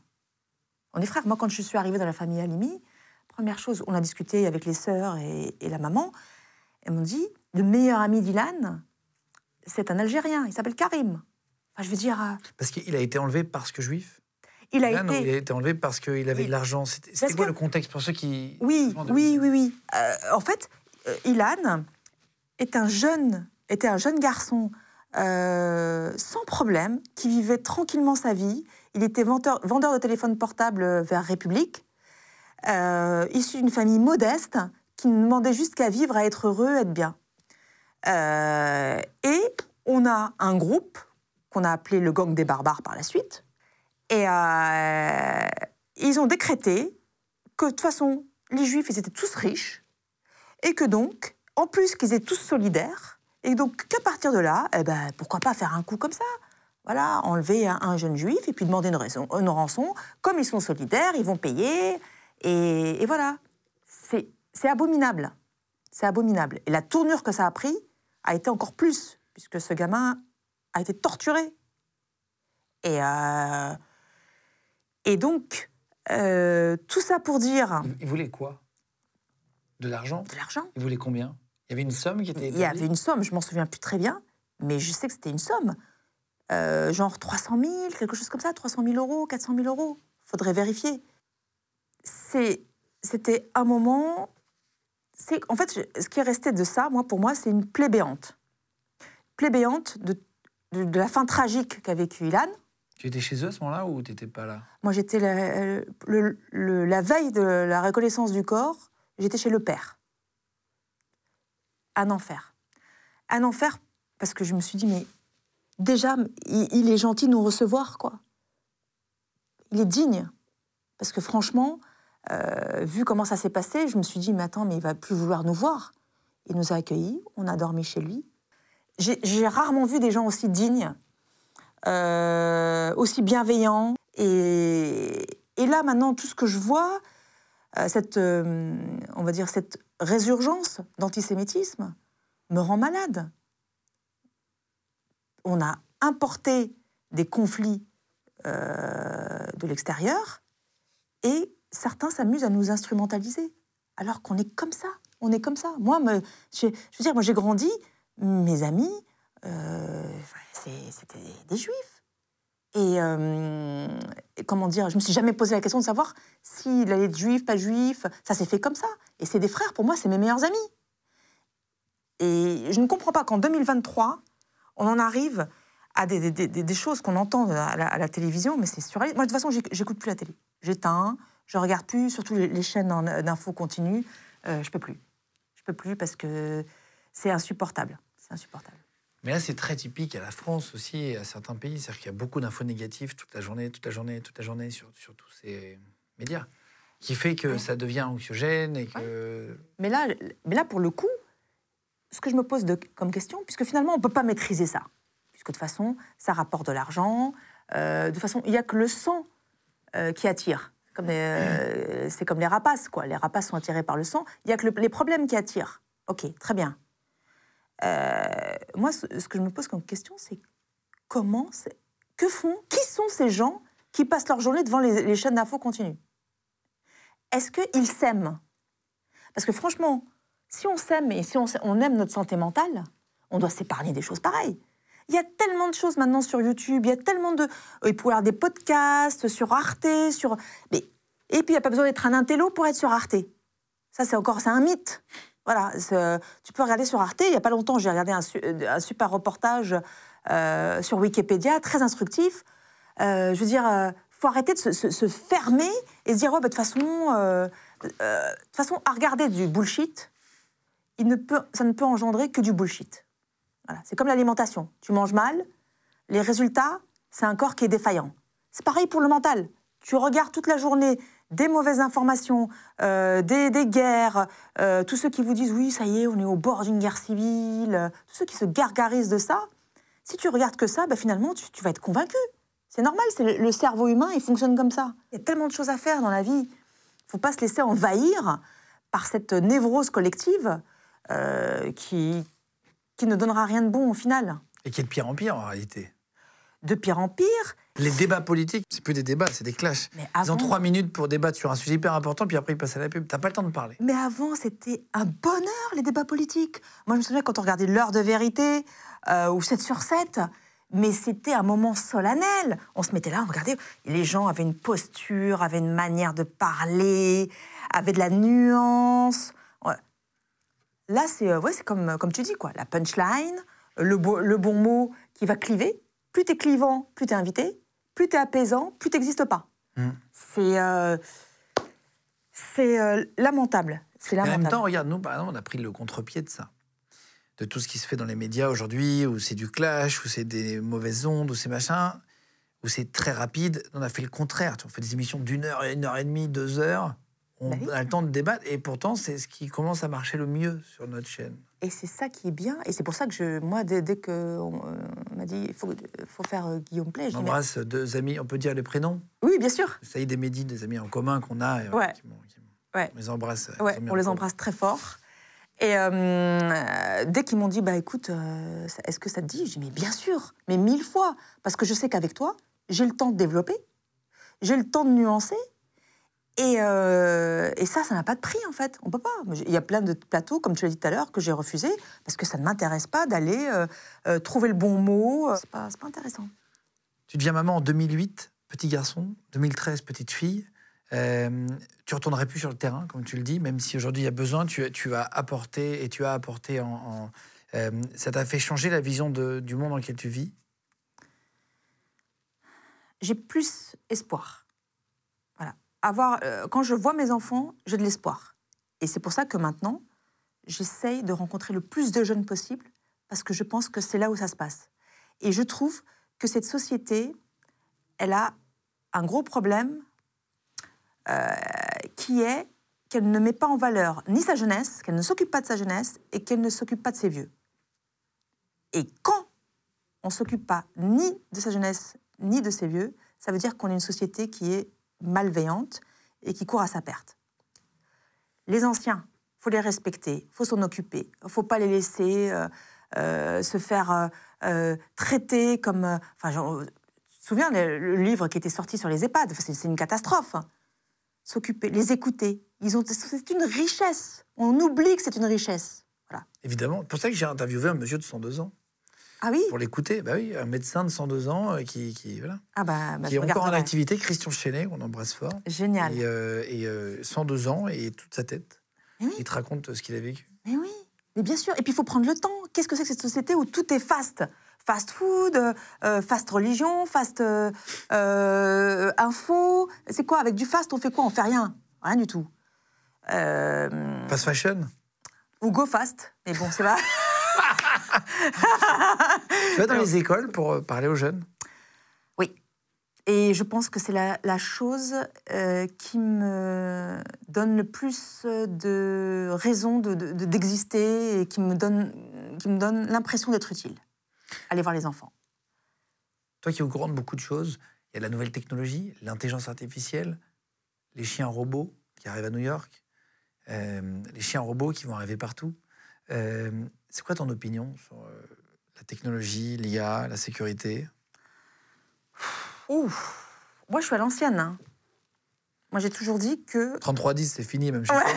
Ah, c'est vrai, c'est vrai que ouais, je me suis mise quand même à des, hein? téléphones, des téléphones un peu plus. euh, Non, je joue pas qu'à Snake. C'était un jeu sur un vieux Nokia. euh, Je te regarde sur mon, euh, mon portable. C'est vrai? Bah oui. Et euh, mais moi, je suis à l'ancienne. Et je pense qu'on ne pourra jamais faire fi du renseignement humain pour le, pour le renseignement. En tous les cas, c'est cette partie-là que je connais bien. Après, c'est magnifique l'évolution technologique, informatique, bien évidemment. Mais bon, moi, il faut qu'elle soit contrôlée, en fait. Ce qui me fait suer, c'est-à-dire que quand je vois euh, des enfants euh, qui vont euh, maintenant se, permettre de plus étudier et vont aller demander à une intelligence artificielle de rédiger des rédactions. Voilà, c'est ça qui me, qui me perturbe. Mais on ne peut pas tout maîtriser. Et c'est ça le, le- le drame de cette évolution-là, c'est qu'on ne pourra pas tout maîtriser et que j'ai peur que les conséquences à court, à moyen terme, euh, soient dures à gérer. Qu'est-ce qu'on peut te souhaiter? Alors, déjà le livre. euh, je rappelle, je vous mets le lien en cliquable hein, si vous voulez le commander directement sous la vidéo. Euh, c'est aux éditions Maximilo. Il s'appelle Agent d'élite, le récit inspirant d'une enfant de Barbès. Euh, Nora euh, Laquéal. Laquéal, c'est parfait. C'est ton, ça vient d'où Laquéal Euh, Laquéal, je- Ce, en ce plus, beau pseudo. le pire en plus, c'est que je ne peux pas le dire. Parce Ah bah que- d'accord, mais il y, a- y une subtilité qui est exceptionnelle. J'imagine, Ouais. j'imagine, j'imagine. Euh, antiterroriste, renseignements généraux. Voilà, il y a tout, tout plein d'anecdotes. euh, on en a raconté qu'une petite partie, parce que sinon on aurait passé vraiment 9 heures à faire, le, faire cette émission. Euh, merci à vous tous. Je vous mets le lien cliquable en dessous. Il y aura une série qui sera adaptée de ce livre euh, très bientôt sur une très grosse plateforme. On n'a pas le droit de le dire encore au jour où on tourne, mais on souhaite que du bonheur là-dessus. Merci. Euh, sur d'autres projets aussi, euh, voilà. Je te pose évidemment aucune question sur ce que tu fais aujourd'hui par mesure de sécurité. Faut pas qu'on te localise Yes. par rapport à tout ce que tu nous as raconté. Mais je te remercie d'être venu, d'avoir accordé deux heures euh, et plus. Merci de vous abonner, les gars, en masse sur, euh, sur Légende, sur notre chaîne YouTube. On est de plus en plus nombreux. euh, et ça nous aide vraiment beaucoup, beaucoup pour recevoir de super invités comme Nora. Donc continuez de vous abonner en masse. Ça vous prend vraiment 30 secondes. Abonnez-vous. Merci de commenter la vidéo, la liker et puis une petite cloche. Ça nous aide beaucoup. Si vous nous avez écoutés sur les podcasts audio, merci à vous tous d'être là. Et euh, voilà, merci d'être venus. Merci à toi. À bientôt pour les prochaines émissions, tous les mercredis, vendredis et dimanches sur les jambes. Bisous à tous et merci à tous ceux qui ont préparé l'émission. Podcast. Small details are big surfaces. Tight corners are odd shapes. Flat, rounded, textured, or tall. Whatever your next project, there's a spray paint pattern that's just right.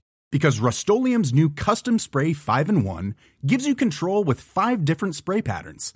So you can tackle nooks, crannies, edges, and curves without worrying about drips, runs, uneven coverage, or anything else. Custom Spray 5 in 1. Only from Rust This message comes from BOF sponsor eBay. You'll know real when you get it. it'll say eBay Authenticity Guarantee. And you'll feel it. Maybe it's a head turning handbag, a watch that says it all, jewelry that makes you look like the gem, or sneakers and streetwear so fresh every step feels fly. eBay gets it.